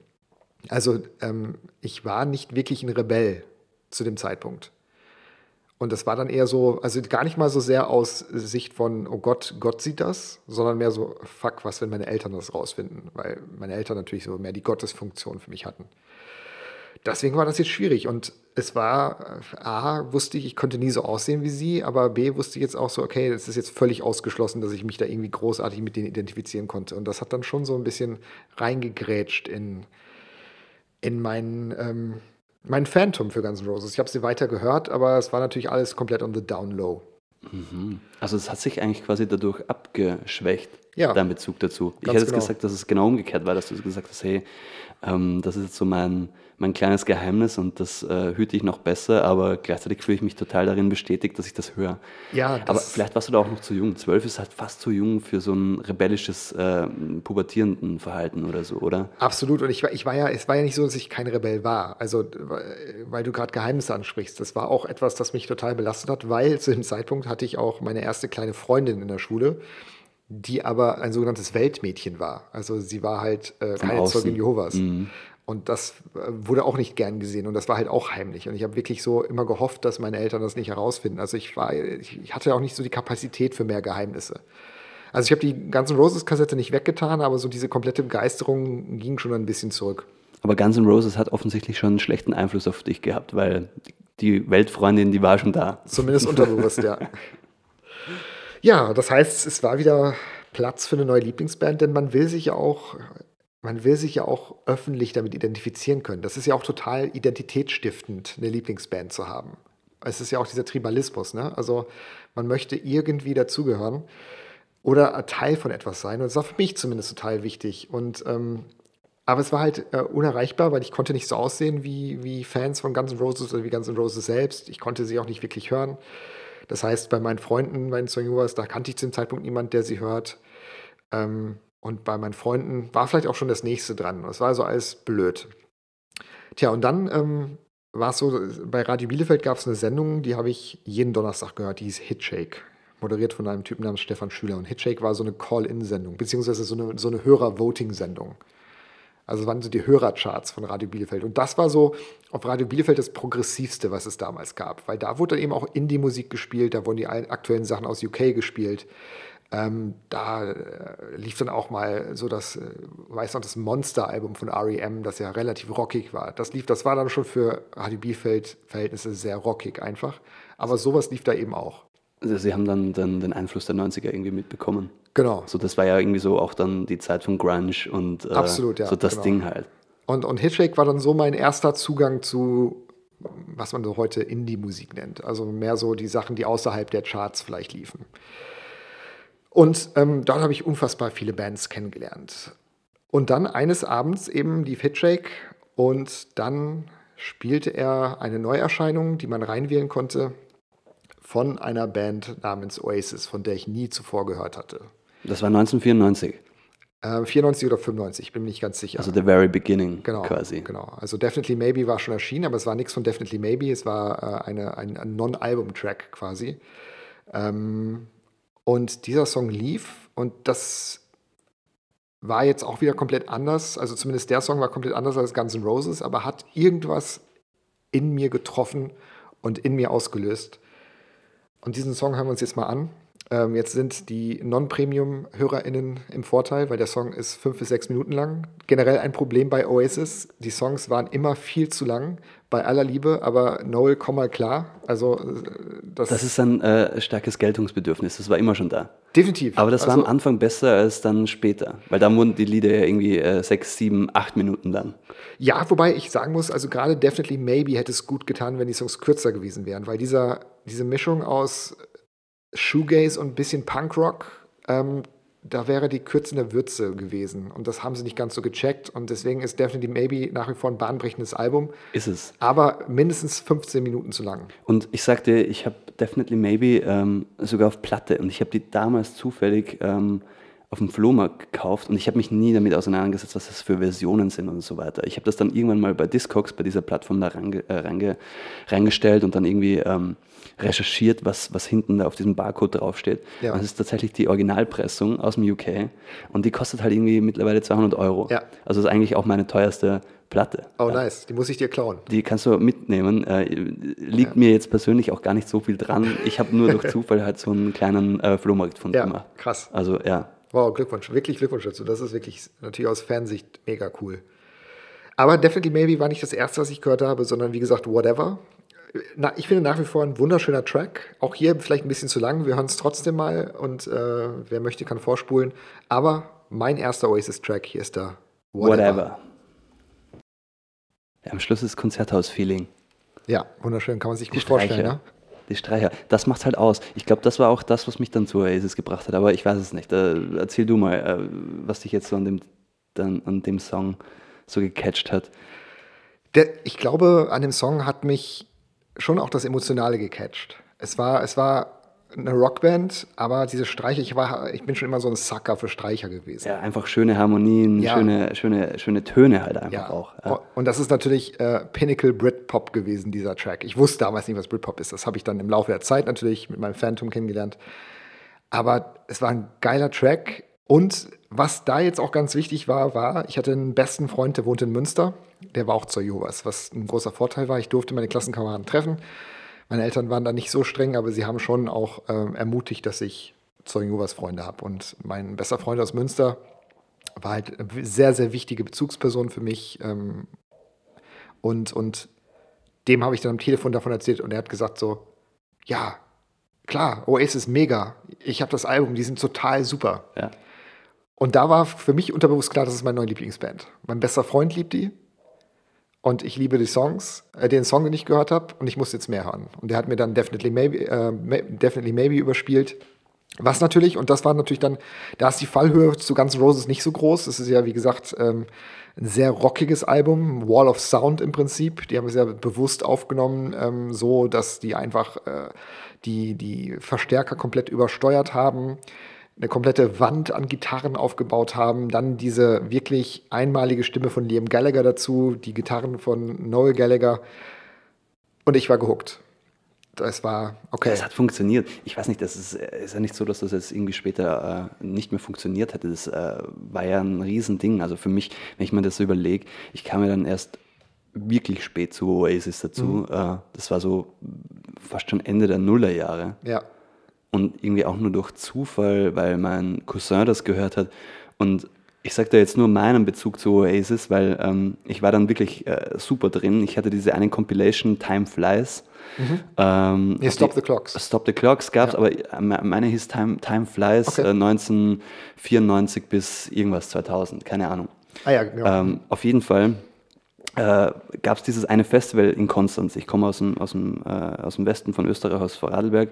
Konstanz liegt so äh, an, der, an der deutschen Grenze oder ist er quasi schon in Deutschland drüben. Da gab es dieses Festival am Bodensee. Mhm. Ähm, und da war Oasis Headliner. Äh, nebenbei war da, glaube ich, auch noch Kasabian und, und noch ein paar andere Bands. Auf jeden Fall kamen wir dorthin und das war so Anfang äh, September, glaube ich. Äh, und wir waren schon ganz gut dabei und das war irgendwie auch irgendwie generell cool, weil es war mit äh, Seeblick quasi, das Festival war schon cool gemacht. Äh, jedenfalls hieß es dann, ähm, Oasis kommen. So. Ähm, und wir halt als Die Hard Fans dorthin und irgendwann Kasabian spielt und dann kommt so eine Durchsage, ja, ähm, Oasis kommen nicht. Und wir so, wie Oasis kommen nicht? So, ja, Oasis kommen. Und alle so, nein, die kommen nicht, weil da war gestern was irgendwie in Paris. Oh no. Und das war halt literally am, am Vortag haben die sich aufgelöst. Ja. Und kamen dann nicht zu dem Gig nach Konstanz. Und das war auch so ziemlich das Letzte, an das ich mich erinnern kann, weil es kam dann so eine Durchsage, ja, als Ersatz kommt jetzt Pearl Jam. Und das war mir halt ziemlich wurscht. Äh, und danach ist quasi Filmriss. Ich kann mich noch ans Ende von Kasabian erinnern. Das historische Ereignis also miterlebt. Ja, ich habe es quasi nicht miterlebt, aber. Nein, aber das historische Ereignis, diese Ankündigung, ist ja auch für sich gesehen. genau, das ist auch literally das Letzte, was ich äh, äh, von dem Tag bzw. Abend äh, weiß. Ja. Danach ist echt. Äh, habt, ja. ihr, habt ihr randaliert? Wir haben es, glaube ich, probiert, aber ja. ich, ich bin, bin, weder stolz noch kann ich mich, also ich, ich kann mich in meinem Stolz wahrscheinlich nicht mehr daran erinnern, dass ich randaliert habe. ja, krass. Das ist natürlich, also mich fast schon ein bisschen neidisch. Äh, nicht, dass du sie nicht gesehen hast, sondern auch einfach das erlebt zu haben, weil das ist ja auch, wir haben es ja, und da war zu dem Zeitpunkt war ich aus diesem krassen Phantom schon wieder raus bei Oasis. Ich war immer noch, ähm, ich mochte sie immer noch, habe jedes Album gekauft, habe sie gehört, habe sie geliebt, schon kritischer, aber äh, man wusste ja, dass das ähm, äh, war ein Timebomb. War. Du hattest, du hattest natürlich auch, weil du von ganz an äh, am Anfang dabei warst, einfach diese 10, 15 Jahre Vorsprung. Für mich war das halt dann neu. Ich Ja. habe die echt entdeckt. Äh, in, den, in den Mitte der 2000er, Ende der 2000er, so, so irgendwie Und dann war dazwischen. wieder vorbei. Und dann war es tatsächlich wieder vorbei. Und ich habe das eigentlich mehr oder weniger alles nachgehört. Ja. Also ich habe das, äh, wo die dann schon draußen und, und aufgelöst waren, ähm, nachgehört und habe mir dann so, ein, so, ein, so eine idealisierte Band, glaube ich, auch vorgestellt. Ja. Oasis waren für mich halt echt groß. Ja. Mit ähm, Guns N' Roses holst du mich gar nicht ab, mit dem Prinzen äh, noch weniger, weil ich die gar nicht gekannt habe. Aber äh, Oasis waren dann halt für mich irgendwann schon ein Teil des, des Lebens so. Und Ja. ich, ich konnte mich irgendwie auch identifizieren mit dieser, du hast es eh vorhin schon angesprochen, mit dieser, dieser ähm, Coolness von den Gallagher-Brüdern. Mhm. Die war natürlich weird irgendwie, aber trotzdem äh, cool. Also Ja. man hat sich irgendwie gesehen dort in den. Und ich glaube, das war für mich auch ein ganz, ganz wichtiger Punkt. Wir haben ja gerade auch das Musikvideo von Whatever zusammen geguckt. Das waren coole Jungs, die so aussahen wie ich. Die kamen aus meinem Kulturkreis. Das waren normale Jungs, Arbeiterkinder und die waren cool. Und das war so ein attainable Goal für mich. Genau, die waren cool, aber nicht, weil sie jetzt sich irgendwie, keine Ahnung, äh, drei äh, Kilo Haarspray in, die Haare gemacht Ja. haben oder irgendwie, keine Ahnung, äh, mit zerrissenen Jeans auf der Bühne standen. Die standen da halt literally so, als ob sie jetzt irgendwie vor zehn Minuten bei, beim C&A die Frühjahrskollektion äh, geshoppt hätten oder so. Genau, und ich glaube, das war für mich auch so enorm wichtig, so identitätsstiftend. Das waren Jungs, die aussahen wie ich. Die waren auch, wie du sagst, ein bisschen weird, ganz normale Jungs und die waren aber Rockstars. Und das war so, bam, dachte ich, krass, okay, vielleicht kann ich auch cool sein, so wie ich bin. Also wie du siehst im Video, ne, ähm, äh, bisschen so ein Trainingsanzugsjacke, normale ausgebeulte Hosen, die ein bisschen zu groß sind, die nicht hundertprozentig passen. Noel und Liam mit ihrer Monobraue damals noch. Ähm, und, und das war dann für mich so, ja, klar, das war eine Projektionsfläche, die funktioniert hat. Zumal ähm, Oasis ja Gott sei Dank medial in Deutschland nicht so stattgefunden hat wie in UK, wo ja wirklich jeder Misdemeanor von Oasis ähm, die Frontseite der Zeitung geziert hat. Ähm, das heißt, meine Eltern haben so äh, die, die Rowdiness der Noel, äh, der Noel Gallagher-Brüder, der Gallagher-Brüder nicht so mitbekommen. Mein Vater hat dann in die Musik reingehört, er mochte es nicht, aber er hat so, äh, so, so Parallelen zum Spätwerk der Beatles erkannt. Achso, das war dann okay. Und dann darüber. hat er gesagt, so, ja, die Texte sind ja harmlos bei Oasis. Das ist ja so, ähm, äh, so Gossenpoesie, die aber so ein bisschen abstrakt ist. Da wird ja, wird ja nicht geflucht in ihren Songs. ja, es wird eher die schöne Welt erklärt so. Ja, genau. Und, und es ist alles. Mein Vater hatte auch immer durchaus so eine poetische Ader und er konnte auch was mit den Texten anfangen. Und dann war das für ihn so, hat er mal einmal reingehört. Also ich habe ihm natürlich, glaube ich, eher was dann von What's the Story Morning Glory vorgespielt und das war für ihn so Beatle-esque. Und dann hat er so gedacht, ja, wenn es nichts Schlimmeres ist, ne? Und dann war das okay. Und es, so, somit hatte ich das okay, dann diese Band zu lieben. Und ich hatte dann natürlich die Poster zu, zu Hause hängen. Mein, mein bester Freund und ich, wir, wenn ich bei ihm in Münster war oder bei mir war, wir haben die Alben gehört zusammen. Wir haben dann auch selber so eine kleine Band gegründet, so mit 13, 14, äh, haben versucht, dann Britpop-Songs zu schreiben. Und dann sind wir voll in dieses Britpop-Ding reinge, reingekippt. Haben natürlich auch die anderen Bands gehört. Dann kam ja relativ bald danach What's the Story Morning Glory raus unfassbares Album. Ich habe sogar Wonderwall. Ähm, also wir haben nie Weihnachten oder, oder Geburtstag gefeiert. Meine Eltern haben aber immer an ihrem Hochzeitstag haben wir immer Geschenke gekriegt. Das war so der Ersatz für Weihnachten. Und da habe ich einen dann von, von äh, meinen Eltern Wonderwall auf äh, als Maxi-Single bekommen. Das war meine erste Oasis-CD, die ich bekommen habe. Wir haben ja sehr spät einen CD-Player gehabt, auch so vielleicht ein Jahr vorher oder zwei Jahre vorher erst einen CD-Player gehabt. Und das war dann so äh, meine erste Maxi von Oasis. Und, und das Schöne bei Oasis war ja immer der Mehrwert, den du mit einer Maxi-Single bekommen hast. Das war ja nicht so wie Dance-Tracks, wo du dann drei Remixe hattest, von denen zwei richtig, richtig schlecht waren. Ja, genau. So Füllmaterial waren. Bei Oasis gab es immer die B-Seiten. B-Seiten, ich meine, ähm, wenn wir über Oasis reden, müssen wir natürlich im deutschsprachigen Raum auch über Stuckrad Barre reden. Auch wahrscheinlich der Nummer 1 Oasis-Fan neben T.S. Ullmann im deutschsprachigen Raum. Ist Der hat so? das ja- weißt du das? Ja, Das weiß ich gar nicht. ja, ja, das sind so die beiden, sind so. Äh, T.S. Ullmann hat ja, glaube ich, sogar die Oasis Ultras gegründet, bei denen ich auch Mitglied war. Ach, tatsächlich. Ja. Okay. Ja, irgendwie die, die T.S. Ullmann-Sache, die, die, die fällt mir noch ein. Aber Ja. Stuttgart Barre, Soloalbum, sein erster Roman, alle Kapitelüberschriften sind Oasis-Songs. das wäre mir nie aufgefallen. Aber Genau. ich bin auch äh, ein äh, nicht aufpassender Leser. Das war auch nicht deine Zeit. Also es war ja, das Soloalbum war ja 98, viel, oder 99, viel genau in meine Zeit auch. Und der hat ja auch gesagt, ich glaube, er war auch einer Journalisten jetzt festgestellt haben, die B-Seiten bei Oasis waren auch häufig besser als die eigentlichen Singles oder Albumtracks. Whatever ist ja auch so ein Non-Album-Track. Das war ja auch so ein Noel-Ding. Äh, Plattenfirma hat ihm gedrängt, Whatever mit auf Morning Glory zu packen, hat er nicht gemacht. Und das war bei vielen anderen Tracks auch. Einer, ich hatte noch als Auswahl Acquiesce, kurz gedacht. Immer auch einer ihrer besten Songs, war eine B-Seite. Ähm, und, und ja, und das heißt, du hast diese Maxi-Single gehabt und da waren drei andere Songs noch drauf und die waren gut. Also hattest, ich konnte mir Alben noch nicht wirklich leisten. Ich habe mir Morning Glory habe ich mir wirklich monatelang von meinem 5 Mark Taschengeld zusammengespart. Gespart. Ja. ja. Aber Wonderboy waren vier Tracks drauf, das war geil. Ne? Und, und ja, dann hatte ich aber auch ein bisschen was auf Kassette. Und das Wichtigste für mich war, ich konnte als Zeugen Jehovas Kind aussehen wie ein Rockstar, so wie ich angezogen war. Ich hatte dann später auch irgendwann ähm, so gebrauchte Dickies-Hosen, die waren dann so nah dran an das, was Liam getragen hat. Ich hatte auch eine Sportjacke, eine gebrauchte Sportjacke und so. Die Haare konnte ich nicht so lang tragen natürlich. Äh, ich, haben sich auch nicht dafür geeignet, weil ich Locken habe. Aber ich war nah dran und das war geil. Und weil du vorhin sagtest, dieses Rebellentum mit Guns N' Roses, da war ich noch nicht so bereit dafür. Das kam dann jetzt, weil Oasis in meiner Klasse extrem unbeliebt war. Unbeliebt? Äh, ja, Oasis war nicht cool in meiner Klasse. Mhm. Und da war ich aber an einem Punkt, wo ich dachte so, ich wurde eh schon ein bisschen so geothert äh, als Zeuge Jehovas und auch als Brite durchaus. Es war wirklich oft ein Thema und ich will das nicht vergleichen mit dem, was meine türkischen oder polnischen Freunde durchgemacht haben. Null. Also das soll keine äh, Relativierung sein. Aber es war wirklich ein Thema unter Kindern. Hey, du bist der blöde Kanisterkopf, so, ne? wenn die, jemanden beschimpfen wollten. Da ist Toyowas, ich bin nicht gemobbt worden deswegen, aber ich konnte nicht auf Klassenfahrt mit, ich habe beim Geburtstag nicht mitgemacht. Das heißt, ich war qua meiner Herkunft außen vor. Und dann habe ich mit Oasis einfach was gehabt, die mochten das auch nicht. Ich habe gesagt, ja, aber jetzt erst recht. Und an dem Punkt war ich dann so, wo ich sagen konnte, jetzt erst recht. Und dann war Oasis halt Teil meiner Identität. Ja, und die hatten ja auch so ein bisschen was, äh, ja, Rebelleskes oder so. Ja? Also ich, ich würde jetzt echt sagen, die, die waren schon irgendwie auch so ähm, durch ihre Anti-Haltung, die, die haben das nie in den Texten oder so oder in, in, Vide in den Videos oder so gezeigt. Aber das war schon so, ja, die tschechern sich ordentlich an, die kommen irgendwie aus der, ähm, ich sage jetzt mal, sozialen Schicht auch, die scheißen sich nichts und ähm, führen sich dann auch dementsprechend auf. Das war so ein bisschen, ich hau jetzt drauf.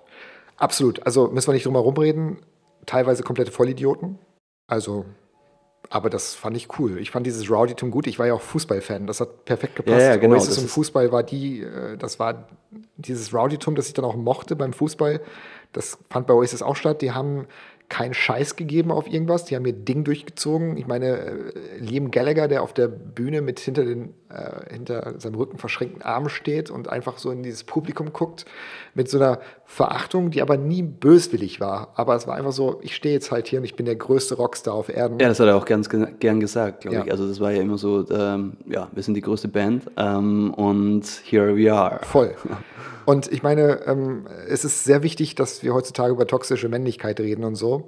Und das war bei Oasis auch gegeben, natürlich. Das ist gar Schon, keine Frage. Ja. ja ich glaube, es ist äh, klar erkennbar.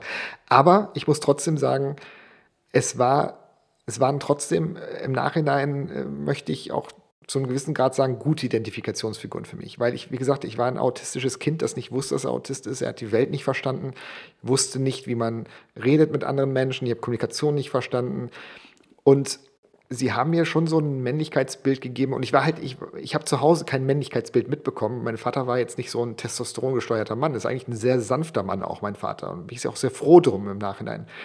Ähm, aber mir hat auch so schon auch so diese männliche Projektionsfläche für die 90er gefehlt. Also aus heutiger Sicht natürlich nicht, aber aus der damaligen Zeit war das halt schon noch ein Ding. So ein Macho-Verhalten auch irgendwie. Ja, Macho ist vielleicht falsch, weil das, das, das ging ja nie um Frauen, sondern es ging mehr darum, wie positioniere ich mich in der Welt. Mhm. Und, und es hat mir auch so ein bisschen so die Kraft gegeben, zu sagen, so, ja, ich scheiß drauf, was andere denken zum gewissen Ich sage jetzt, sag jetzt nicht Macho, sondern Prolo. Ja, absolut. Das ist eher das ja. Ding, glaube ich, was bei den Gallaghers so durchkam. Absolut. Ich, ich meine, es waren ja auch immer nur die Gallaghers und dann halt die zwei anderen. So. Genau. Also ja. das war ja jetzt nie so, ich meine, natürlich, manche mögen die vielleicht als, als Fan äh, kennen, aber ähm, es waren in Wahrheit die Gallaghers. Und ja. darauf lief es hinaus. Also wenn die sich gefeiert haben, wenn die sich irgendwie äh, gebieft haben, dann war das halt Thema und nie genau. das der anderen. Und es ist, es ist ja auch null verwunderlich, dass das so abgelaufen ist. Ich meine, ähm, äh, man lernt so als Arbeiterkind oder in der Arbeiterschicht lernt man mit wenig Geld umzugehen. Man lernt aber nicht, wie man mit viel Geld umgeht. und gib Anfang 20-Jährigen auf einmal eine Million, die drehen durch. Wäre wär mir auch passiert, fix. Ja, ja, klar. Also, also ich bin manchmal froh auch im Nachhinein, dass ich in eher ähm, ja, ärmeren Verhältnissen aufgewachsen bin, weil ich glaube, ich hätte auch das Potenzial in mir gehabt, mit viel Geld zu einem richtigen Arschloch zu werden. Mhm. Und das ist bei denen auch passiert. Also das, ich glaube, das wissen sie auch selber. Also das, das tut keine Menschen gut, von einem Tag auf den anderen mehrere Millionen auf dem Konto zu haben. Dazu kommt natürlich, dass die diese Geschwisterdynamik hatten, die es in vielen Geschwisterdynamiken gibt, ne? also in vielen Geschwisterpaaren gibt, aber sie mögen sich ja nicht. Das ist ja Noel und Liam, das ist ja eine lebenslange Fehde. Also das ist auch, äh, da helfen auch Familienbande bis heute nicht. Ähm, und es geht stärker von Noel aus als von Liam aus meiner Sicht. Also, ja, da, da gibt es ja immer wieder so mal die, die Gerüchte. Jetzt Reunion und Genau. vielleicht doch noch eine Null mehr am Konto danach. So. Aber äh, ja, keine Ahnung. Also den, den Zug hätte ich jetzt irgendwie verpasst bisher. ja, voll. Oder vielleicht haben sie den selber verpasst. Ja. Keine Ahnung. Vielleicht ist das schon wieder drüber. Ich, ich sehe es ehrlich gesagt nicht so ganz. Ja, das es wäre das Größte. Ich würde sehr viel Geld dafür ausgeben, sie nochmal gemeinsam auf Konzert zu sehen, weil äh, jetzt ist ja letztes Jahr Nebworth 2022 gewesen. Dem Gallagher ist in Nebworth vor 150.000, 200.000 Leuten aufgetreten. Das ist, glaube ich, das nächste, was wir an einer Oasis Reunion haben werden, weil er einfach, also müssen wir nicht drüber reden, Oasis ist, äh, Noel Gallagher ist der bessere Songwriter, aber er ist kein Rockstar. Liam Gallagher ist ein durchschnittlicher Songwriter, aber er ist ein Rockstar. Ich habe die zweimal, ich habe die zweimal jeweils gesehen in München. Mhm. Also Noel Gallagher hat ja eine Band, wie, wie heißen die noch? High Flying Birds. Ja. Und Liam Gallagher hatte ja auch das äh, BDI-Ding, glaube ich. Das war im Prinzip Oasis fortgesetzt ohne Noel Gallagher. So ein bisschen, ja. Und die haben ja auch immer zur äh, Zugabe dann noch so ein paar Oasis-Songs gespielt. Ähm, aber war halt trotzdem irgendwie so, ja, äh, mediocre, würde ich jetzt mal sagen. Ja, es war jetzt nicht irgendwie so dieses, äh, auch weil es einfach vorbei war, glaube ich, irgendwie. Da, da, da ist dann mehr der Geist und die Aura des Vergangenen, der da damit hineinspielt. Ja. Und äh, klar, ähm, Liam Gallagher oder Noel Gallagher dann auf der Bühne zu sehen, wenn du den davor irgendwie geil gefunden hast, dann ja, schaut man sich das irgendwie auch an. Voll, aber schau dir, schau dir wirklich mal auf YouTube dann bei Gelegenheit Nebworth 2022 zum Beispiel Stand By Me an. Das ist schon so 85 bis 90 Prozent Oasis. Ja. Ähm, aber ja, ich glaube auch nicht, dass wir eine Reunion sehen werden. Ähm, es ist ja auch witzigerweise äh, genau anders gekommen, als man es vielleicht erwartet hätte. Liam ist definitiv besser gealtert als Noel. Noel war ja dann während Corona auch so ein bisschen äh, Fringe Conspiracy Theory. Ist Aber auch die so, Anleihen hat er immer schon gehabt, oder? Ja, und er er war schon so ein komischer Typ irgendwie. Manchmal, ähm, Ja, ja. Also Noel Gallagher ist auch eher der, der die so die Morrissey-Schiene fahren wird. Ja. Also der fängt jetzt auch schon an mit äh, Zensur und Woke und hast du nicht gesehen. Und Liam Gallagher ist da anders. Also ich will nicht sagen, dass es bei ihm nicht passieren kann, aber während Corona, er hat immer darüber gesagt, ja, ich trage eine Maske, natürlich. Ja, was soll das? Er, es gab Videos von ihm, wie er so Anleitungen macht, wie man sich die Hände wascht während Ja. Corona. Ne? Also es ist interessanterweise genau andersrum gekommen. Liam war, galt immer so als ein bisschen der Dumme in der Band. Aber ich glaube, so im Alter ist es anders. Und deswegen sage ich auch, es scheitert eher Noel, weil Noel ist schon ein Sturkopf und, und ähm, ja, vielleicht auch am Ende doch nicht der Vernünftige von den beiden. Äh, Liam hat, glaube ich, einfach in jungen Jahren die krasseren Sachen gerissen, so die Pete Doherty-Sachen gerissen und ist jetzt in einem Alter auch, der ist ja auch in einer neuen Beziehung mittlerweile, ähm, wo er, glaube ich, versucht auch so sein Shit together to getten. ja, das kann, kann sein. Ja. Aber damals war das natürlich Wahnsinn. Also ich mochte dieses Rowdytum, war immer spannend für uns. Wir haben dann auch mit Freunden, also gerade in, äh, in dem Umfeld von meinem besten Freund in Münster, haben wir ähm, dann auch zum Beispiel die, die Live-DVDs zusammengeschaut. Das waren dann für uns immer Feste. Ähm, mit meinem anderen guten Freund aus der Berufsschule, mit dem Schusi, äh, war ich auch im Konzert. Das war mein erstes Oasis-Konzert 2000 im E-Werk in Köln. Das war dann schon die, die äh, nachdem sie die anderen Mitglieder rausgeworfen hatten. Das war der Standing on the Shoulder of Giants Tour äh, wo dann auch Stuttgart Barre, Harald Schmidt alle rumgelaufen sind im E-Werk natürlich. Das war die ganze Pop-Literatur-Schiene, lief da. Das war mein erstes Konzert. Ich habe sie 95 in Bielefeld verpasst, im PC 69 im Club. Da hätten sie gespielt. Haben sie gespielt. Oder haben sie Ich gespielt? war zu jung, meine Eltern haben mich nicht hingelassen. Ähm, nicht, weil es schlechte Musik war, aber sie wollten mich halt mit wie, 95, wie alt war ich da? 13, ja, glaube ich. 14 so, ja.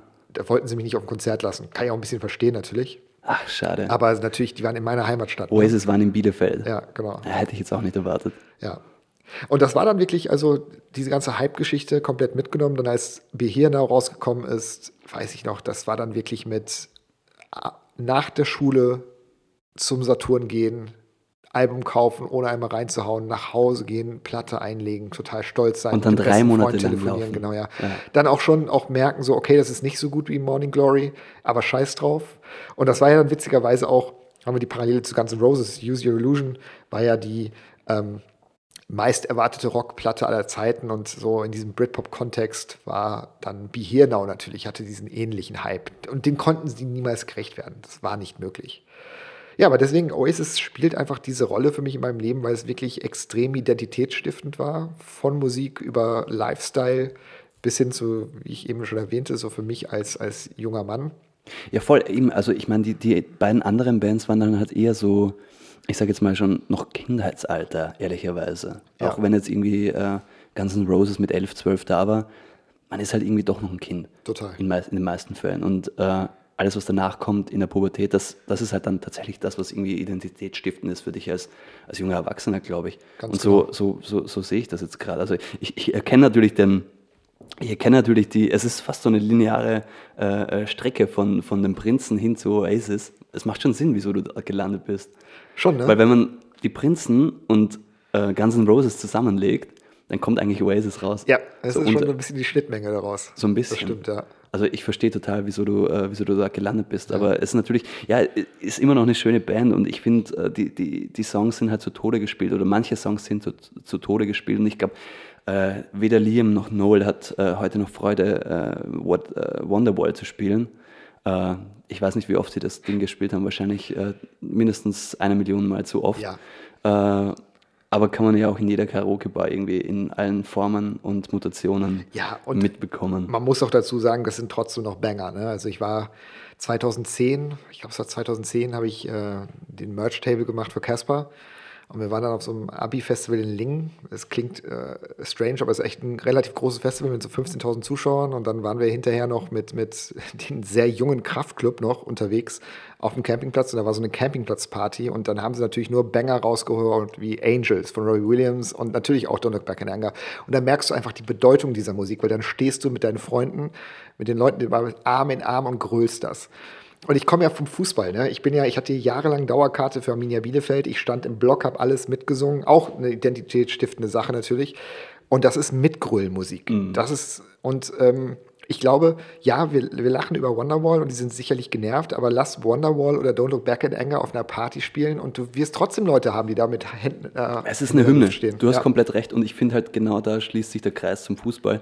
Die kommen ja auch irgendwie vom, vom also waren ja, glaube ich, immer äh, Manchester, die kommen ja aus Manchester. Genau, Manchester City-Fans, Genau, ja. waren, waren immer die, die Manchester City-Fans, die halt äh, heute jetzt im, im Milliarden-Scheichgeld schwimmen, aber äh, damals halt irgendwie Arbeiterverein waren im Vergleich zu dem Total. anderen Stadtclub. Ja. So, und, und dann kommt das halt mit hinein und das ist eine Hymne.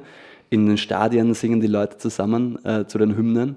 Äh, da schließt sich irgendwie für mich der Kreis. Also es macht Ja. total viel Sinn, dass das auch so, ja, ich, keine Ahnung, also jeder, der irgendwie ähm, äh, seine Jugend unter Leuten verbracht hat, hat das Ding irgendwann mitgesungen. Absolut. So, also das äh, kann man fast nicht vermeiden. Deswegen war für mich auch Oasis immer äh, die klarere Wahl als Blur. Abgesehen davon, dass es natürlich 95 null ging, Blur zu hören als Oasis-Fan. Das war ja der Battle of Britain. Ich weiß nicht, ob du das. Da, Ich- ich- du hast es damals natürlich nicht mitbekommen. Ich habe das damals nicht mitbekommen, dafür war ich zu jung, ich bin 92 geboren, aber äh, ich habe das natürlich dann äh, später äh, quasi in, in, in dieser Musikpresse von damals, Mhm. äh, als, als, diese Fehde, die, die, die kannte ich dann schon irgendwann, weil man beschäftigt sich mit der Band und kriegt das so mit. Aber ich muss auch ehrlich sagen, ähm, Blur, dieses Akademiker-Ding, war mir dann halt auch irgendwie zu blöd. Also Das ist genau der Punkt. Das sind, ist Musik für Kunststudierende gewesen. ja, ist von Kunststudierenden für Kunststudierende, Genau. ja. Und wir müssen nicht drüber reden. Ähm, Battle of Britain, gerade für die Jüngeren vielleicht, das war äh, ein von der, äh, von der Presse hochstilisiertes Ereignis. Oasis und Blur haben am selben Tag eine Single herausgebracht und das wurde zum Battle of Britain oder Battle of Britpop hochstilisiert. Es war auf der Frontpage von allen Zeitungen, wer wird die Nummer eins werden. Und am Ende war es halt Blur mit Country House und Oasis mit Roll With It, ähm, 60.000 Einheiten dahinter, aber es war eine knappe Geschichte, Riesending. Wurde natürlich auch befeuert. Die Band, beide Bands sagen im Nachhinein, das war gar nicht in ihrem Sinne so. Also sie haben das gar nicht so gesehen. Sie mochten sich nicht, aber es war alles eher entspannter, als wie die Presse gemacht hat. War natürlich ein gefundenes Fressen. Und das war natürlich auch zu dieser, äh, das war dieses Tony Blair Britain. Ne? Also das war auch eine, Zeit für Großbritannien, die wird es nie wieder geben. Nicht nur eine gute Zeit, aber definitiv besser als die Zeit, die jetzt in Großbritannien ist. Das war schon krass und deswegen, es war, wir haben als Oasis-Fans haben wir dann auf diesen Donnerstag gewartet, wenn die neuen UK-Charts released worden sind. Wir haben vor dem, wir haben BFBS gehört, den, den Soldatensender der Briten, den ich auch viel gehört habe, weil da die bessere Musik lief dann. Wir haben die Charts gehört und es war ein Event. Und wir haben die kompletten Top 40 gehört, hoch bis es zu 1 kam. Und dann waren wir bei Platz 3 und wir wussten, jetzt kommt die Entscheidung, hat Oasis oder Blur gewonnen. Und die haben auch, ein, es war ein Ereignis. Und dann auf Platz 2 Oasis with Roll With It. Und es war so, wie wenn die Fußballmannschaft verliert. Shit, ja. Finale, so. Finale in die Hose gegangen, so quasi ja. letzter Elfmeter verschossen. Ja.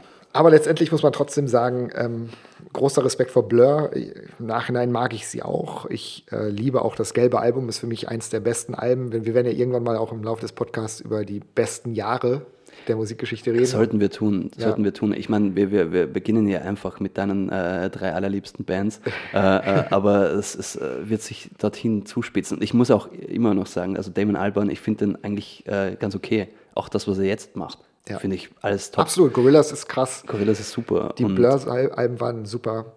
Und es ist auch ein, ein Vergleich, der hinkt. Sie hatten komplett andere Richtungen. Es ist äh, auch okay, dass Blur damals gewonnen hat. Ähm, aber trotzdem ist auch die, der, es ist auch schon eine Tatsache, Oasis war eine Zeit lang die größte Band der Welt.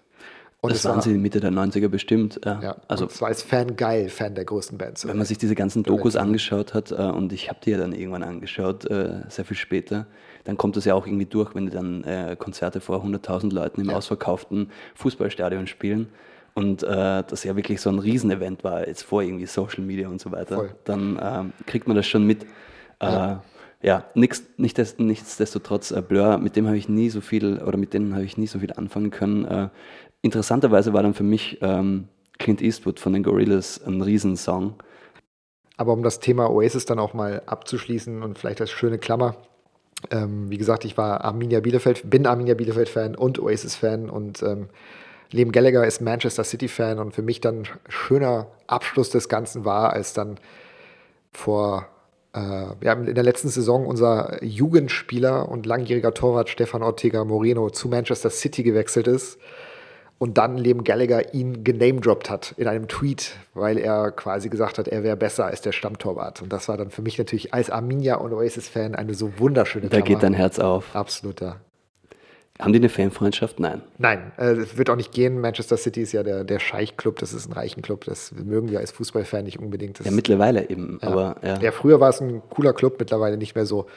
Aber ja, so ist das. Das, das ist meine Geschichte zu Oasis. Und ähm, du hast das jetzt so schön hergeleitet mit diesen drei, äh, mit diesen drei äh, Lieblingsbands. Ich, ich, ich muss dir ganz ehrlich sagen, ähm, wenn ich das so höre, dann bin ich fast ein bisschen neidisch, weil äh, ich in dem Alter, glaube ich, keine Lieblingsband hatte. Und ich habe mir das auch überlegt, jetzt so irgendwie in Vorbereitung oder in dieser kleinen Vorbereitung auf, die, auf, die, auf diesen Podcast jetzt, äh, was mich jetzt selber als, als Band oder als, äh, als Künstlerin, Künstler äh, äh bewegt hat, so in jungen Jahren. Und ich muss ehrlicherweise sagen, es waren weniger die Künstler, sondern mehr die Compilations. Mhm. Also ich war äh, ein Bravo-Hits-Kind, mhm. tatsächlich. Und äh, auch davor, ich, ich, kann mich natürlich erinnern an so manche Songs. Wir haben jetzt vor kurzem habe ich mit ein paar Freunden Titan äh, Titanic geschaut.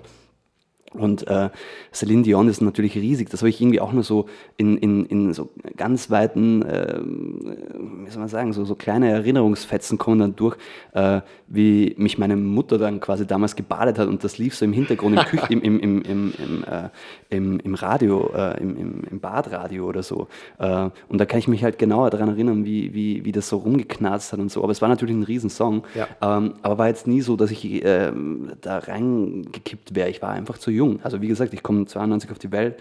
Ähm, habe dann mehr oder weniger die kompletten 90er nur so peripher Radio mitgehört, glaube ich. Ähm, und das sind dann auch irgendwie nur so diese, diese Fetzen, die da so reinkommen. Erzähl mal ein bisschen dein Umfeld beim Aufwachsen. Wo, wo bist du aufgewachsen? ich komme komm, komm aus Feldkehrt. Das ist so ein, ähm, sage ich jetzt mal, so eine 20.000 Einwohnerstadt in, in Vorarlberg. Ähm, ziemlich behütet zwischen den Bergen äh, und so behütet äh, äh, zwischen den Bergen ähm, bin ich quasi auch familiär aufgewachsen. Es war Mittelschicht, das war okay. Äh, ich, ich war, war, da irgendwie ähm, abgesichert, äh, hat, hatte meine Sachen und, und mein eigenes Zimmer und war da irgendwie ja, fast schon äh, überbehütet in mancherlei Hinsicht. Also es war äh, ein großes Haus da mitten in der Stadt und da irgendwie im letzten Stock oben äh, war, ich habe das immer so ein bisschen wie eine, eine, Burg empfunden eigentlich fast schon. Auch schon cool. Äh, auch kind, schon oder? wieder cool. Äh, habe dann auch immer wieder mal so äh, Freunde eingeladen und dann auch gesehen, wenn ich zu Freunden ging, dass das dann auch anders war. Das waren dann kleinere Wohnungen und so und ähm, und auch irgendwie äh, mehr durcheinander. Es war schon irgendwie geordnet alles bei mir. Ähm, aber ich würde jetzt aus der Hinsicht sagen, dass so die, die, die, die 90er Jahre bestanden für mich aus Otto-Katalog durchblättern, also alle 1300 Seiten. Mhm. Und, ähm, auch die Unterwäscheseiten natürlich, ne? Die waren dann tatsächlich so, so gegen äh, äh Ende der 90er, wo ich dann so, so langsam gecheckt habe, in welche Richtung das Ganze gehen könnte, war das dann tatsächlich interessanter. Ja. Also äh, man musste dann immer schauen, dass die, die, die Seiten irgendwie nicht zu, äh, ich, das habe ich noch extrem in Erinnerung, also dass die Seiten irgendwie äh, nicht so aussehen, als ob man die jetzt länger, äh, ja, also ja, ja. Man, man, wusste schon, wieso und warum. Auf jeden Fall, das war so eine Erinnerung, die ich daran habe. Aber das, das Einzige, was irgendwie so musikalisch in den 90ern für mich wirklich prägend war, war das Küchenradio. Das war so ein uralter Kasten, so ein flacher Kasten, wo man auch ein Tape hätte reingeben können, mhm. mit so einem äh, äh, orangenen ähm, Startknopf. Und gleichzeitig war es halt so ein altes UKW-Radio. Und auch eigentlich ziemlich abgefuckt, aber der Sound war ganz okay äh, und das lief halt mehr oder weniger die ganze Zeit. Es lief zum Mittags, es lief am Nachmittag und äh, zum Abend, wenn wir gegessen haben. So, das lief mehr oder weniger immer und halt immer mit Ö3. Also das war äh, von morgens weg bis abends eigentlich so der, der Sender. Und da lief halt echt nur Charts-Zeug. Also das war das Ding. So, äh, und ich kann mich jetzt auch gar nicht mehr erinnern, was genau da irgendwie so dabei war, aber für mich war das mehr oder weniger so das Upbringing. Ich hatte nicht mhm. irgendwie so Eltern, die mir jetzt, äh, keine Ahnung, Kraft, äh, äh, Kraftwerk oder so vorgespielt hätten oder keine Ahnung, irgendwelche ähm, äh, Klaviersonaten oder so ähm, vorgezeigt hätten. Das gab es nicht. So, mhm. Es war eigentlich eine ziemlich unmusikalische Sache, obwohl mein, mein, mein Vater, der ähm, damals noch äh, mit uns gelebt hat, ähm, äh, ein Jazz-Fan war. Der mochte Platten von Dave Brubeck, der mochte Platten von Miles Davis, aber die hat er uns nie wirklich vorgespielt. Das war schon komisch. Der hatte da so im, im Wohnzimmer gab es so ein Eck mit einem äh, wie soll man sagen, heute wird man, glaube ich, so, so eine HiFi-Anlage, so ein Turm halt, so ein, so ein Turm aus Glas, da stand alles drin, der Verstärker und ähm, äh, ja, die verschiedenen Sachen, Kopfhörer und so weiter und dann irgendwie im Raum verteilt so ein paar Boxen. Und für mich war das immer spannend, weil ich dann zuschauen konnte, wie man das Ding dann irgendwie anmacht. Das war irgendwie kompliziert. Man konnte nicht einfach nur irgendwie Start drücken, sondern Natürlich man musste nicht, ja. das anmachen und das und dann musste man irgendwie aufpassen, dass da nicht das und das passiert, sondern sonst gibt es irgendwie, keine Ahnung, äh, war ja irgendwie kompliziert damals so. Und für mich als sechs-, siebenjährigen halt äh, interessant. Und ich habe dann halt immer so heimlich rumprobiert, weil es lagen dann so CDs rum. Äh, und ich habe dann rumprobiert und da war irgendwie Sachen, da waren Sachen dabei von Pink Floyd, ähm, aber dann eben auch so Jazz-Sachen. Aber das hat mich nie so ganz abgeholt, muss ich ehr ehrlicherweise sagen. Also es war so, für mich war das immer, ja, es war irgendwie langweilig. Und dann kann ich mich erinnern, es gab 1999 die erste Bravo-Hits und die habe ich, glaube ich, zu Weihnachten bekommen oder so. Nicht mal von meinen Eltern, sondern von irgendwie von, von Ver Verwandten, ja. irgendwie so. Und da habe ich dann schon gecheckt, so, wow, okay, das ist jetzt nicht so das normale Jazz, äh, äh Charts-Zeug, was jetzt irgendwie auf Ö3 läuft, sondern es sind auch krassere Sachen dabei. Und da habe ich, glaube ich, zum ersten Mal Scooter kennengelernt. Nice. Also das war für mich dann so, ich meine, ich habe da, da, da, war, glaube ich, auch schon Sefri Duo dabei, äh, die, diese eine äh, Däne, Dänemark-Band mit diesen Bongos und auch schon ja, so elektronisch. Ja. Ähm, aber was mich dann halt voll gehittet hat, war Scooter. Scooter war so, wow, okay, was geht da ab? So, das ist, Welcher Track war das?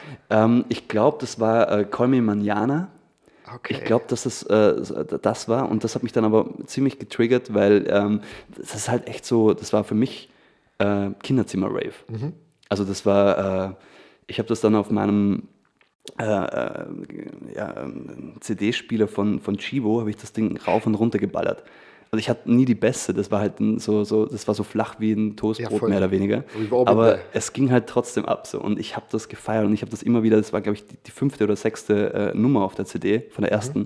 Und ich habe die immer wieder gespielt auf Repeat. Und ähm, da habe ich schon gemerkt, so, okay, wow, ähm, was ist das so? Weil ich, ich kannte Techno natürlich nicht. Ich kannte auch elektronische Musik jetzt eigentlich nicht wirklich. Äh, und habe dann halt nur Scooter als mehr oder weniger Referenz gehabt. Und dann fast forward irgendwie 2002. Äh, ich bin zehn oder kurz vor meinem zehnten Geburtstag und wir sind an Samstagen oft, da waren meine Großeltern noch dabei, also mein Opa, meine Oma, meine Mama, mein Bruder und ich, wir sind dann oft in die Schweiz gefahren zum Einkaufen, weil es war billiger damals. Also wir sind über die Grenze gefahren, haben in der Schweiz eingekauft und sind dann wieder zurück nach äh, Österreich. Das ist ja heutzutage oft genau andersrum. Ne? Es ist genau andersrum. Also ich habe dann später im, im, im äh, als Samstagjob äh, beim Interspar gejobbt und äh, ähm, saß da an der Kasse und da kamen die ganzen äh, Schweizer Leute und haben sich die Mehrwertsteuer zurückgeholt. Also es hat sich komplett umgedreht. Aber damals äh, ging das irgendwie und äh, es hat sich gelohnt, rüber zu fahren. Und für mich war das immer irgendwie schön, weil einerseits gab es andere Sachen als bei uns. Und ähm, zweitens habe ich dann oft eine Kleinigkeit bekommen. Und das war halt in dem Fall dann so eine CD. Und ich kann mich noch erinnern, in diesem, äh, es war eigentlich, war das nicht mal ein Musikladen, sondern so ein Buchladen, aber der hatte auch irgendwie so wie beim Thalia bei uns so, so eine äh, Musik, äh, ja, Musikregal oder so. Ähm, und ich stand in diesem Geschäft drin, Ex Libris hieß das, und höre mir das Ding so durch, so, und auf einmal sehe ich irgendwie so, ja, Scooter. Wow, und ich so, what the fuck, so Scooter, das kenne ich doch irgendwie so. Und dann schaue ich mir das Ding an und ich habe das tatsächlich gefunden. Also ich habe die CD, habe ich jetzt nicht mehr bei mir, aber das hieß Push the Beat for this Jam, the second chapter. Eine Scooter-Compilation mit, glaube ich, zwei oder sogar drei CDs, die da drin waren. Ähm, ich habe die dann mit nach Hause genommen und war halt alles drauf, was Scooter irgendwie so seit der Beginning eigentlich gemacht haben. Also mehr oder weniger schon die zweite Phase dann, äh, aber das war so das Ding, wo, wo ich gesagt habe, wow, okay, krass, also was tut sich da gerade so? Und äh, ich, ich kannte weder äh, die Videos, also ich kannte nicht äh, H.P. Baxter, ich kannte den Wasserstoffbuben noch gar nicht, äh, aber ich wusste, das ist irgendwie geil und, und, und auch dieses Geschrei und so, das hat er auch irgendwie, wir waren vorhin beim Fußball, das hat irgendwie was so Fußballartiges. Es ist wie so, da schreit irgendeiner ins, ins Mikro und dann gab es auch die Live-Versionen dabei und dann schreien irgendwie so, keine Ahnung, 10.000, 20.000 Leute zurück. So. Und es waren immer leichte Texte, also man konnte sich das gut merken, hyper, hyper, hin und her. So, äh, und war halt trotzdem mit so, geht schon vorwärts. Also war so Rave. Also so habe ich es mir da halt damals äh, Absolut, ja. vorgestellt. Und ich kann mich erinnern, der erste Song auf dieser Compilation war Ramp, The Logical Song. Also so dieses Supertramp-Cover Ja. mit dieser extrem hochgepitchten Stimme. Und das hat mich dermaßen abgeholt. Ich weiß, es, ich weiß bis heute nicht wieso, weil es gibt ja noch ein paar andere Lieder von äh, Scooter tatsächlich, die, die diese ähm, hochgepitchten Stimmen hatten. Aber ähm, war ja banal. Also irgendwie dieser, dieser Supertramp-Song, den, der, der immer funktioniert hat, glaube Ja. ich. Ich habe den dann später erst kennengelernt. Ich, für mich war das ja quasi so original. Das war Scooter.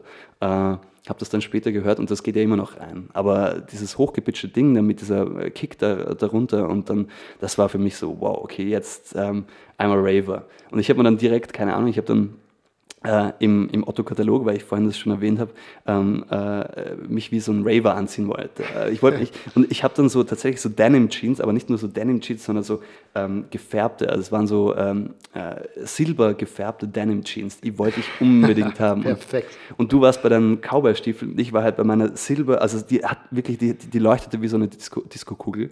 Äh, und, und das war so eine, so eine Jeans und die wollte ich halt haben. Und Gibt es da Bilder von? die gibt's da gibt es Bilder, äh, die sind aber gut, ver, äh, gut versteckt und ich glaube, die sollten wir auch nicht mehr ausgraben. Nein, aber es, die, die, die gab es und ähm, ich habe dann auch so eine, heute würde man äh, sagen, schnelle Brille gehabt. Ja. So, und ich, ich sah schon eigentlich mit meinen 10, 9, 10 Jahren, äh, sah ich schon ganz cool aus. Ich wäre schon, glaube ich, auf dem Kinderrave wäre ich ganz gut durchgekommen, glaube ich. Ähm, Ich würde das so gerne sehen und klingt so cool.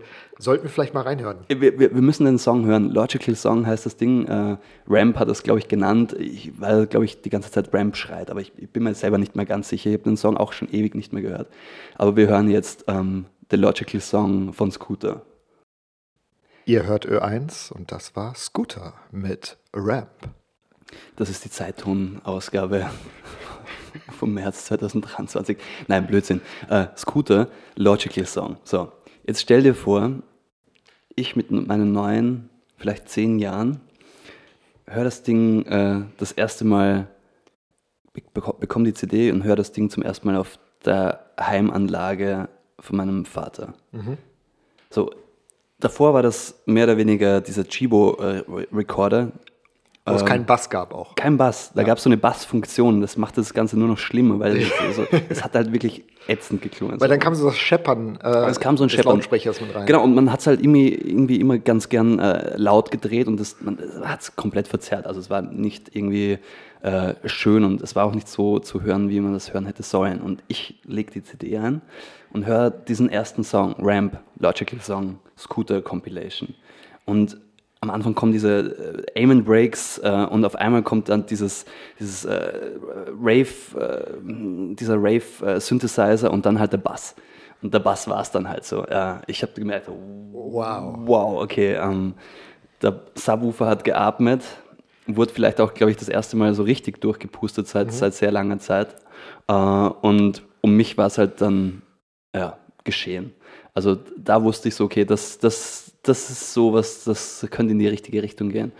Und ich meine, Scooter war ja für mich irgendwie so eine einfache Schnittmenge. Die waren jetzt nicht wirklich cool, weil die anderen Leute kannten die jetzt nicht so in meinem, in meinem Kreis oder in, der Volksschule damals. Äh, aber für mich war das halt so, das ist, äh, das ist die Musik, die ich jetzt hören will. Und ich habe das jeden Tag, habe ich diese CD rauf und runter gehört. Und tatsächlich auch nur die erste CD und von der ersten CD auch nur die erste Hälfte, weil der Rest waren halt alles so ja, B-Seiten, würde ich jetzt sagen, du hast vorhin B-Seiten von Oasis erwähnt, oder halt so Live-Versionen. Ja. Und das war halt nicht so geil äh, als halt die Originalversionen von, von diesen Songs. Und das waren halt auch nur die, ähm, die erste Hälfte von der ersten CD waren halt die Banger. So, das waren ähm, Logical Song, da war I Shot the DJ, da war irgendwie ähm, I'm Your Pusher, Fuck the Millennium, das war so alles mehr oder weniger quer durch. Und, äh, In welchem Jahr sind wir gerade?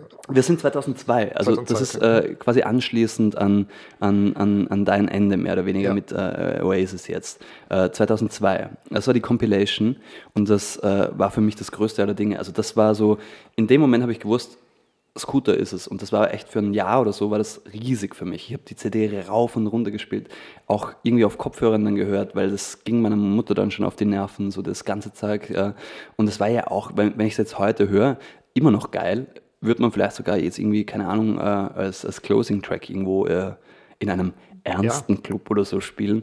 Äh, vielleicht jetzt nicht unbedingt Scooter, aber das, was sie produziert haben oder was halt HP Baxter produziert hat, war schon geil. Also hat mich abgeholt und äh, war halt irgendwie so, so äh, ja, kindertauglich, auch wenn die, die ganzen äh, Videos, da kommen ja irgendwie nur Frauen in Bikinis vor und äh, die machen so, äh, ja, Need for Speed Races. Ich meine, das Video zu, zu Logical Song kommt rüber wie so ein, ähm, also keine Ahnung, als ob David Lynch irgendwie äh, Fast and Furious oder so gedreht hat oder so. Das also, ist ein sehr schöner Vergleich. Ja, das, ist, das ist halt echt so das Ding so. Ich meine, äh, das, das, so kommt das rüber irgendwie. Oder, und ich habe das ja alles nicht gekannt zu dem Zeitpunkt, weil äh, MTV und Viva, wir hatten zwar einen Fernseher und ich durfte auch schauen, aber das war halt zu der Zeit echt noch nicht so das Ding. Mhm. Es fing dann erst an, so mit 10, 11, 12 und dann kam so diese ganze Video, GoTV war damals auch noch in Österreich ziemlich groß und dann kam so dieses ganze Video-Ding mit hinein. Und dann habe ich auch gelernt, wie, äh, oder gemerkt, wie, wie, wie die aussehen.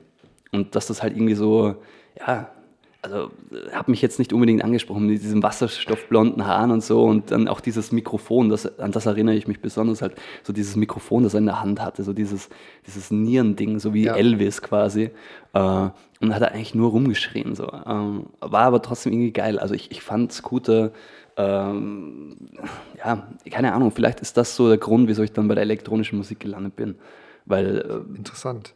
Das äh, ist halt Techno. So, und, und manche Leute mögen das irgendwie, keine Ahnung, Happy Hardcore nennen oder was auch immer.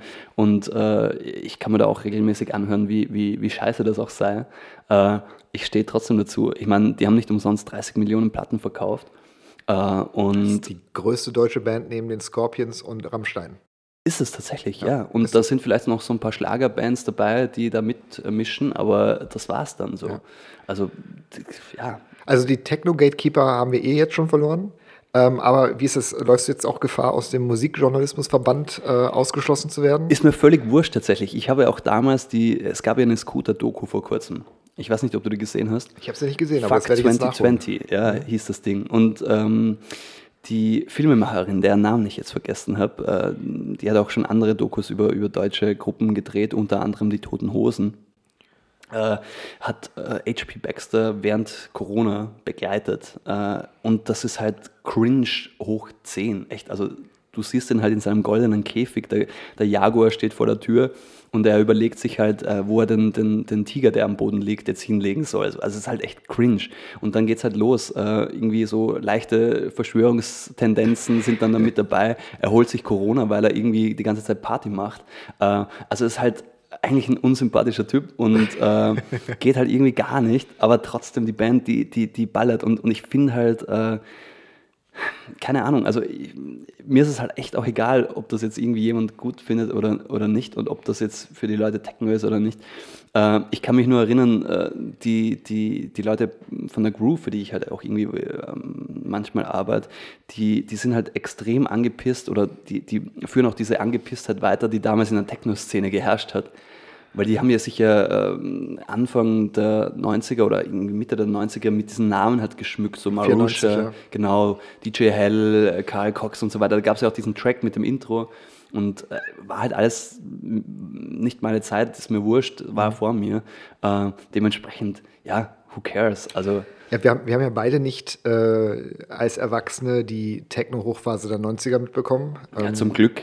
Aber ich kann dir erzählen, wie, wie das damals war, als Hyper Hyper rausgekommen ist. Äh, das habe ich äh, am eigenen Leib miterlebt. Und, und ich habe damals, also ähm, ich war eine der, einige der wenigen Kids, die sowohl äh, Rock als auch Techno gehört haben oder Happy Hardcore, was mhm. damals war, ne? Marusha und all das. Aber ähm, deswegen war ich da absolut für empfänglich. Und ich weiß noch, mein, mein erster Berührungspunkt war mit, mit Scooter war, ich habe auf Radio Bielefeld Samstag die deutschen Charts gehört. Da haben sie so einen Chart-Countdown gemacht, die deutschen Charts. Und äh, zur, zur Einordnung, äh, damals war An Angel von der Kelly Family auf Platz 1, wenn ich das, wenn ich das richtig in Erinnerung habe. Und ich höre halt die Charts und es war relativ klar, dass Kelly Family noch auf Platz 1 sind. Und dann ähm, kommen sie zu Platz 2 und er sagt, wir werden Platz 2 heute nicht spielen. Der Song, der auf Platz 2 eingestiegen ist, ist Hyper Hyper von Scooter. Das geht gegen alles, wofür wir hier als Radiosender stehen musikalisch. Ihr könnt euch gerne die CD kaufen, aber wir machen das erste Mal äh, in der Geschichte unseres Chart-Countdowns werden wir einen Song nicht spielen. Ja, ist geil. Also quasi Zensur von oben. Ja. Und das war natürlich, dann dachte ich, okay, spannend. Und ähm, neue Musik hat man damals entweder im Radio kennengelernt oder aber bei Karstadt unten in der CD-Abteilung gab es so eine Jukebox, wo sie die Top 100 Charts hatten. Und da konntest du drauf hören, genau. Ja. Und da habe ich es dann angehört. Und ja, es war bahnbrechend. Also Hyper, Hyper.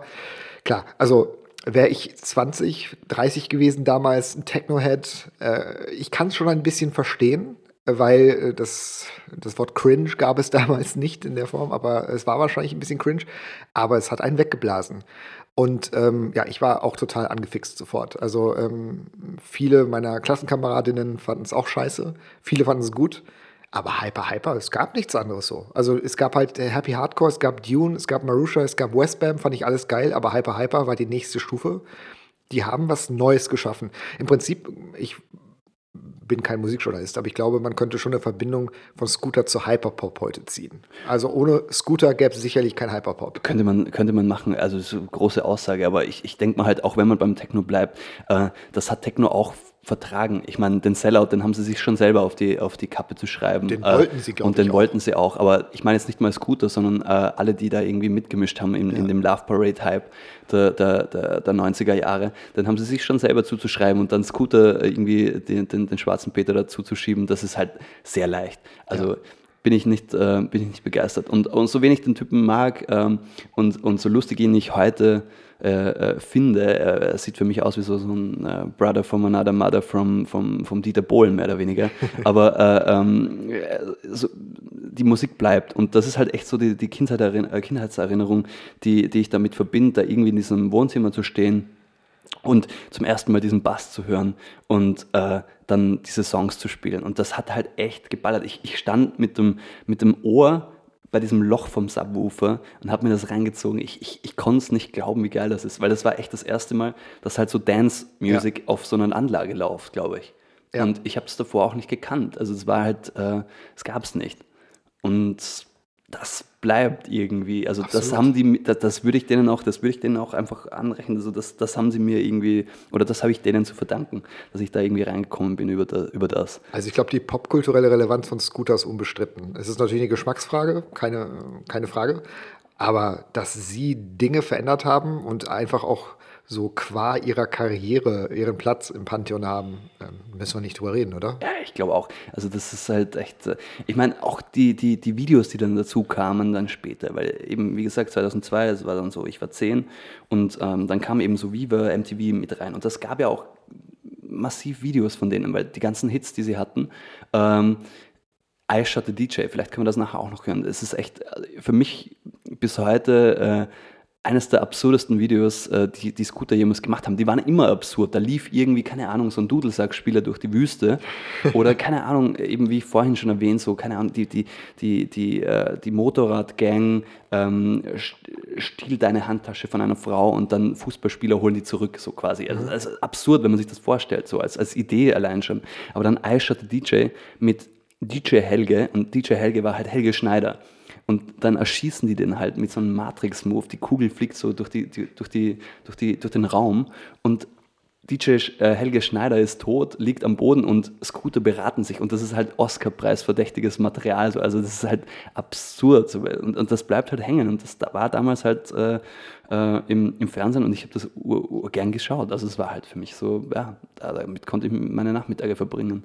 So. Kann ich total verstehen. Und äh, ja, ich, ich meine, das ist halt auch immer schwierig bei Scooter. Ich, ich kann mich im im Nachhinein auch schwer an diese, diese einzelnen Songs erinnern. Ich sehe sie dann und denke mir, ah ja, okay, das ist es. Aber die klingen halt alle sehr ähnlich. Also das ist jetzt nicht so, dass sie jetzt großartig was verändert hätten. Da ist halt die Kick, die unten durchläuft und dann irgendwie so ein sehr catchy, äh, äh, eine sehr catchy Hook oder Melodie, die da drunter läuft und, äh, oder drüber läuft. Und er sagt Good Morning. Good Morning oder jetzt kommt die Feuerwehr oder keine Ahnung, yeah, yeah, yeah. Äh, und, und halt, ja, dieses Gehabe halt auch. Aber das hat er immer schon gehabt. Der hatte ja auch irgendwie in, in den 80ern schon so eine äh, Synthpop-Band gehabt. Ich, ja. Das kommt in, in, in, der Doku ja auch durch. Ich habe es gar nicht gecheckt. Ähm, und, und das war ja auch irgendwie schon so in die Richtung gehen. So. Man hat gecheckt, so, der, der, Typ kann einfach die Leute abholen mit dem Gehabe, das er halt hat. So. Und das ist halt so, keine Ahnung, ich, ich, ich kann mir vorstellen, der, der sprüht sich mit so einer halben Dose äh, Aftershave ein, zieht irgendwie, keine Ahnung, äh, so ein Ed Hardy-Shirt an und fährt dann mit einem Jaguar E irgendwie durch äh, Norddeutschland oder so. So, so stelle ich mir den Typen vor und so ja. wird es auch irgendwie sein. Aber es passt halt in seinem Fall. Und die Musik, die er ist gemacht ja auch hat, prinzipiell nichts Verwerfliches. Nein, dran, gar nicht. Also äh, voll, kann man, kann man machen. Ist halt, es kommt halt irgendwie, es, es schaut halt komisch aus. So. Aber ist, äh, man, man schaut halt trotzdem hin. Es ist halt echt so, es ist so ein bisschen wie die Musik, die er halt auch macht. Man, man kann nicht weghören, so finde ich. Und hate it or love it, aber äh, ich weiß nicht, also subjektiv äh, ist das halt einfach ganz hoch bei mir äh, in meiner Kindheit. Und objektiv würde ich sagen, kann man natürlich scheiße finden, aber come on, also die Melodien sind ja trotzdem geil. Aber das ist ja der Punkt. Objektiv kann man so ziemlich alles scheiße finden. Ähm, äh, ob das jetzt irgendeinen objektiven Mehrwert hat, kann und will ich nicht beurteilen. Aber, aber die Melodien sind halt geil. So. Natürlich. Also das ja. ist halt so das Ding. So, ich meine, die haben die ja haben auch Pop verstanden auch. Und die haben halt Techno mit Pop verbunden und das waren halt die, die, die Songs. Also nicht umsonst haben sie irgendwie Millionen davon verkauft. Also Total. Und wir haben ja eben noch ähm, äh, in der Pause oder nachdem Ramp ähm, lief, haben wir dann noch privat hier noch kurz in Messiah reingehört, was ja äh, ein, das Musical von Peter Maffay, ein Kindermusical genau. gecovert hat. Und da, dieses Gespür auch zu wissen, was ist eine Hitmelodie, darf man auch nicht unterschätzen. Sie haben, Sie haben gecheckt, ähm, dass, da, dass, da, dass da mehr dahinter ist und, äh, und haben dann mehr oder weniger dieses Material genommen und dann halt in so ein Techno-Ding verwandelt. Also ja, es ist halt Sampling im Endeffekt, dass sie sich durch die Musikgeschichte durchgeklaut haben und irgendwie von, von alten Techno-Platten aus UK bis hin zu keine Ahnung, bretonischen Volksliedern oder halt so ein Musical von Peter Maffay halt mehr oder weniger alles verwurstelt haben. Ja, eh Ja, was jetzt noch fehlt, glaube ich, wäre einfach noch so eine Kollabo Scooter und Udo Lindenberg. Das würde mich, glaube ich, auch nochmal brutal Ja, aber abholen. Udo Lindenberg hat doch vor kurzem mit ähm, Apache. Apache, genau, da Ja. war doch was. Genau, deswegen Ja. glaube ich, das ist folgerichtig, müsste jetzt eigentlich nochmal Scooter und Udo Lindenberg. Und Scooter gibt es ja auch wieder. Ich meine, äh, HP Baxter hat ja mehr oder weniger alle Bandwechsel. Für mich war das eh immer nur Scooter und die anderen. Ja. So, die, die zwei, die halt dann irgendwie noch daneben so auf dem Keyboard rumgeklimpert haben, so, ja. Aber im Endeffekt war das immer nur HP halt. Und äh, keine Ahnung, ich weiß nicht, wie, wie viele Bandformationen er mittlerweile durch hat, aber die gibt es ja nach wie vor. Ja. Und mir hat letzten, ähm, letztes Jahr haben wir eine Veranstaltung gehabt im öffentlichen Raum und äh, es kam dann ein äh, Soundtechniker vorbei, der für uns den Ton gemacht hat und der hat mir erzählt, dass er dann in der Vorwoche die, ähm, die, die, das Pult im, in der Stadthalle für Scooter gefahren hat. So, und er hat es halt gar nicht gepackt, weil er hat irgendwie Scooter zum ersten Mal gesehen und hat sich halt gedacht, hey, was für ein Scheiß. Und ich habe ihm gesagt, hey, Alter, komm. Also das hat, das hat halt irgendwie doch was. Aber ich kann verstehen, wenn man das zu spät in seinem Leben hört, dass es einen dann halt doch nicht mehr so ganz Klar. mitnimmt. Und es ist ja auch ähm, okay, wenn man das scheiße findet. Ne? Absolut. Und ich glaube, wenn ich das jetzt mit, mit 30 hören würde, wäre es für mich auch anders. Aber weil ich es eben als Kind und weil ich eben dadurch den Bass äh, entdeckt habe, ähm, ja, bleibt das für immer. Das wird sich nicht mehr wegmachen lassen. Das, die die Ja. Scooter-DNA, die, die äh, schwingt durch meinen Körper. Was, was, was ich total interessant finde, ist, dass wir äh, trotz der Jahre, die uns trennen, äh, tatsächlich jetzt mit diesen beiden Bands, die wir mitgebracht haben, trotzdem auch zwei Bands haben, die beide Generationen transzendiert haben. Scooter noch mehr als Oasis, zumindest im deutschsprachigen Raum. Es war halt, äh, ich weiß es gar nicht, ob die, weil Scooter war ja auch, die haben ihr Label dann, glaube ich, nach Sheffield benannt und so. Und, und das war schon im UK ziemlich groß, das Ding. Das schon. Und die waren ja irgendwie, äh, die haben diesen, diesen Rave-Sound, der ja dann auch so mehr oder weniger massentauglich ins Stadion gebracht. So. Das, das Ja. kann man irgendwie, glaube ich, Scooter unterstellen. Das war das, was Oasis mit, mit äh, Grunge und, und, und äh, Dream, äh, Shoegaze und, und normalem Pop gemacht hat, hat halt Scooter mit Techno gemacht. So. Irgendwie, keine Ahnung. Das Ding genommen, auf die Bühne gestellt und big gemacht. Und äh, ja, keine Ahnung. Also ich, für, für- für mich war das komisch, weil in, in Österreich war das jetzt nicht so das Riesending, aber in Deutschland halt eben dann, ich kann mich nicht erinnern, dass die auf, auf keiner Bravo-Hits drauf waren von, jetzt sage ich mal, immer drauf, ja. die waren immer, irgend- manchmal sogar zweimal oder so. Und ich, ja, keine Ahnung, also Also ich glaube, also Scooter ist halt wirklich eine dieser Bands, die kannst du im Zweifel auf jedes Festival stellen. Ich würde die sogar, ich würde die sogar zu Wacken buchen. Und die Leute hätten trotzdem ihren Spaß. die hätten ihren Spaß, die könntest du, äh, ja, wie du sagst, also du, kann, du kannst sie überall hinstellen. Ja. Im Gegenteil, also ich glaube, die, die, die, die ziehen dann halt die Show ab und ob es die Leute feiern oder nicht, ist denen eh wurscht. Also äh, Ja, aber ich glaube, die Leute feiern es, auch wenn es ironisch ist an der Stelle. das aber, ist vielleicht so ein Ding, dass man das so iro- ironisch dann hört. So. Ja, das stimmt. Ja. Und das ist aber, A, ist das aus Artist-Sicht e- egal. Ja. Du machst die Kohle trotzdem. Und B, musst du ja auch erst an den Punkt kommen. Das ist ja auch, wenn sich Leute heutzutage, wenn sich so Boomer heutzutage über TikTok-Stars lustig machen oder über heutige Musik lustig machen und die bewegt, sie bewegen ja trotzdem Leute. Unbedingt. Und das ist etwas, das, das macht ja auch ähm, so Popkultur wirklich aus. Es geht ja nicht immer nur um Zustimmung, sondern allein schon die Tatsache, dass du äh, Menschen in Lager spaltest, und ich meine jetzt nicht politisch, sondern ich meine in, in gut finden oder schlecht finden, das ist auch schon eine Leistung, weil äh, viel schlimmer wäre Apathie. Und das ist, glaube ich, etwas, das hatte Scooter nie. Ja, das hat Scooter nie, weil äh, die Hater halt irgendwie meistens in den Musikmagazinen äh, Magazinen saßen und äh, sich den Ast abgefreut haben, wenn, wenn, wenn, wenn sie Scheiße über Scooter schreiben durften. Also es gibt es ja bis heute, keine Ahnung, der, der Film wurde rezensiert äh, und alles, was ich mir durchgelesen habe, war halt immer so quasi die, das persönliche Befinden äh, des oder der Rezensentin. Ähm, in den meisten Fällen eher Rezensent, aber äh, ich meine, äh, come on, also nur weil ich jetzt äh, den, den äh, Specs-Jahrgang 97 auf meinem Klo lagern habe, muss ich jetzt nicht die, die, äh, die Band Scooter durch den, durch, den, äh, durch den Kakao ziehen oder so. Also ich verstehe es halt nicht so, ähm, äh, als ob da irgendwie so eine Hürde, so ein, so ein persönliches Hürdenbefinden dahinter steckt, äh, das jetzt scheiße finden zu müssen oder so. Äh, weil es sich halt gut verkauft hat und weil es halt irgendwie äh, in mancherlei Augen vielleicht als Sellout gilt oder so. Aber come on, nein, ich, der, typ, der Typ mag cringe sein und ähm, Scooter mag generell äh, den, den, den Test der Zeit jetzt äh, oder, oder in die neue Zeit nicht ganz geschafft haben, aber die alten Sachen sind halt geil und äh, darauf keine Ahnung, also ich glaube, das checkst auch du mit deinen äh, Oasis äh, Definitiv. Upbringing so. Na, absolut. Welchen Song von Scooter sollten wir jetzt noch hören? Ich finde, wir hören noch Ice Shot the DJ. Und Ice Shot the DJ wurde ja langgezogen mit drei I. Es war nie so dieses Ja. Ei wie äh, das Piratenei, sondern ähm, äh, das war immer Ei mit drei I. Und dann Shot the DJ. Aber man müsste sich jetzt auch dieses Video dazu vorstellen, äh, unfassbar äh, idiotisch und komisch, ähm, äh, wo sie Helge Schneider als äh, DJ erschießen. Aber das kann man sich ja irgendwie nachschauen. Also ich glaube auch, du hast das jetzt so beworben, unsere HörerInnen werden sicherlich jetzt direkt im Anschluss ähm, zu YouTube gehen und sich das reinfahren. Und sich den YouTube-Algorithmus da, damit natürlich komplett, Komplett zerschießen. ja. Aber hey, Aber jetzt erstmal Scooter mit I Shot the Sheriff. Du hast jetzt gerade den äh, Eric Clapton-Song, glaube ich, äh, angekündigt vorhin. I shot the sheriff. Stimmt, ja. Und wir haben eigentlich Helge Schneider erschossen in dem Video. Oder Scooter haben das getan. ja ich weiß auch gar nicht, warum. Ich habe einfach diese Verbindung äh, im Kopf hergestellt. Aber was ich in diesem Video liebe, ist, dass sie einfach diese ähm, Weekend with Bernie oder wie der Film heißt, Ja, ist oder auch so, Swiss Army Man, wo, sie, ja. wo sie halt Shenanigans mit einer Leiche machen.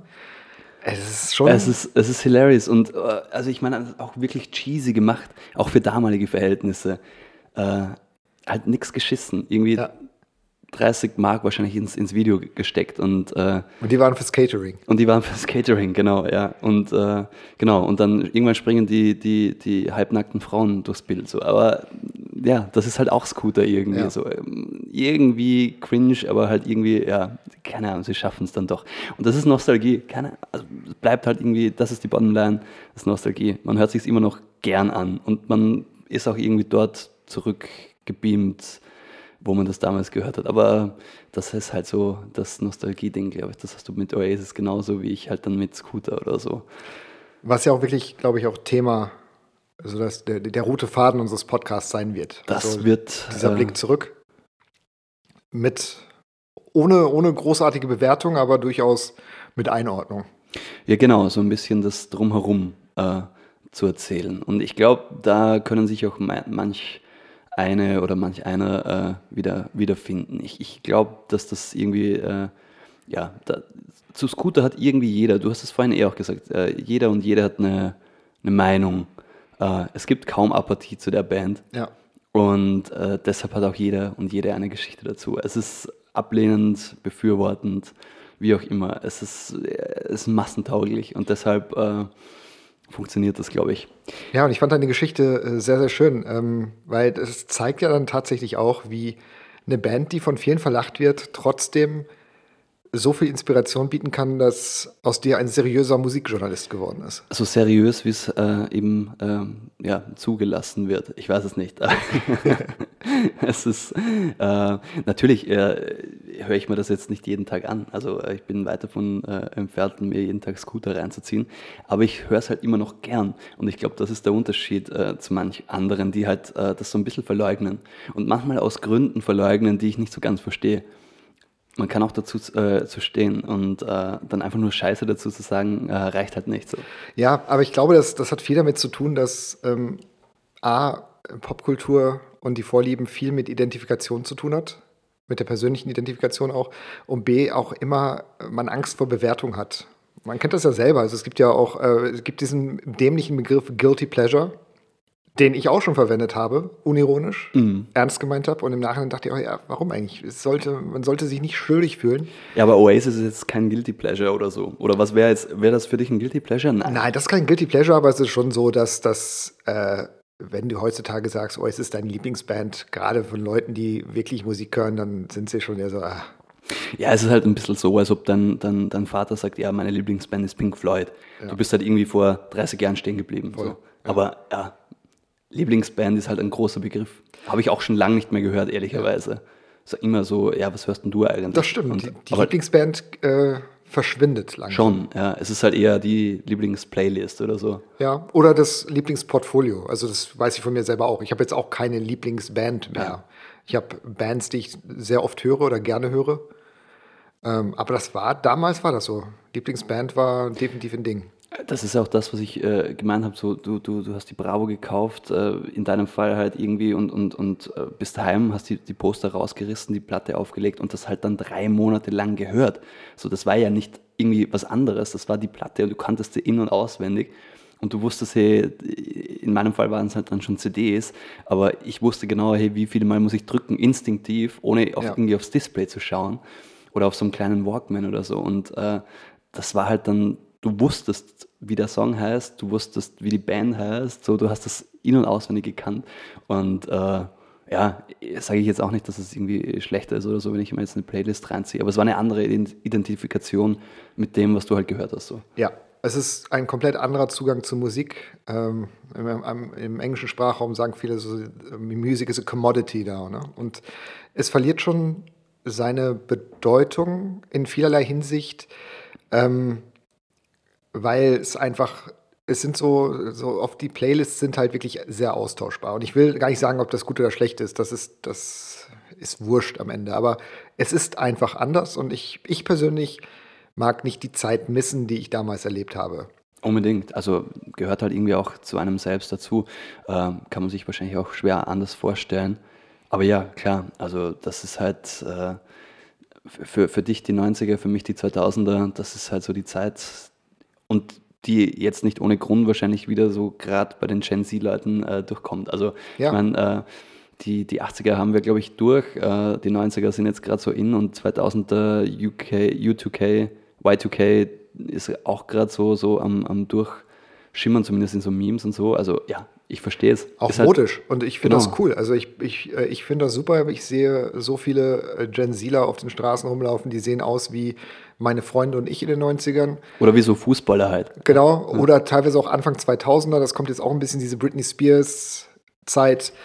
Und ich sage, auf jeden Fall, reingehauen. Let's do it again. Let's in, do it again. In meiner Jugend war es die 70er Jahre Mode, die wir dann oft herausgekramt haben. Jetzt holt die halt die Mode aus unserer Kindheit heraus. Und ich sage, haut rein, Godspeed, ich feier's. Auf jeden Fall, ich bin dafür.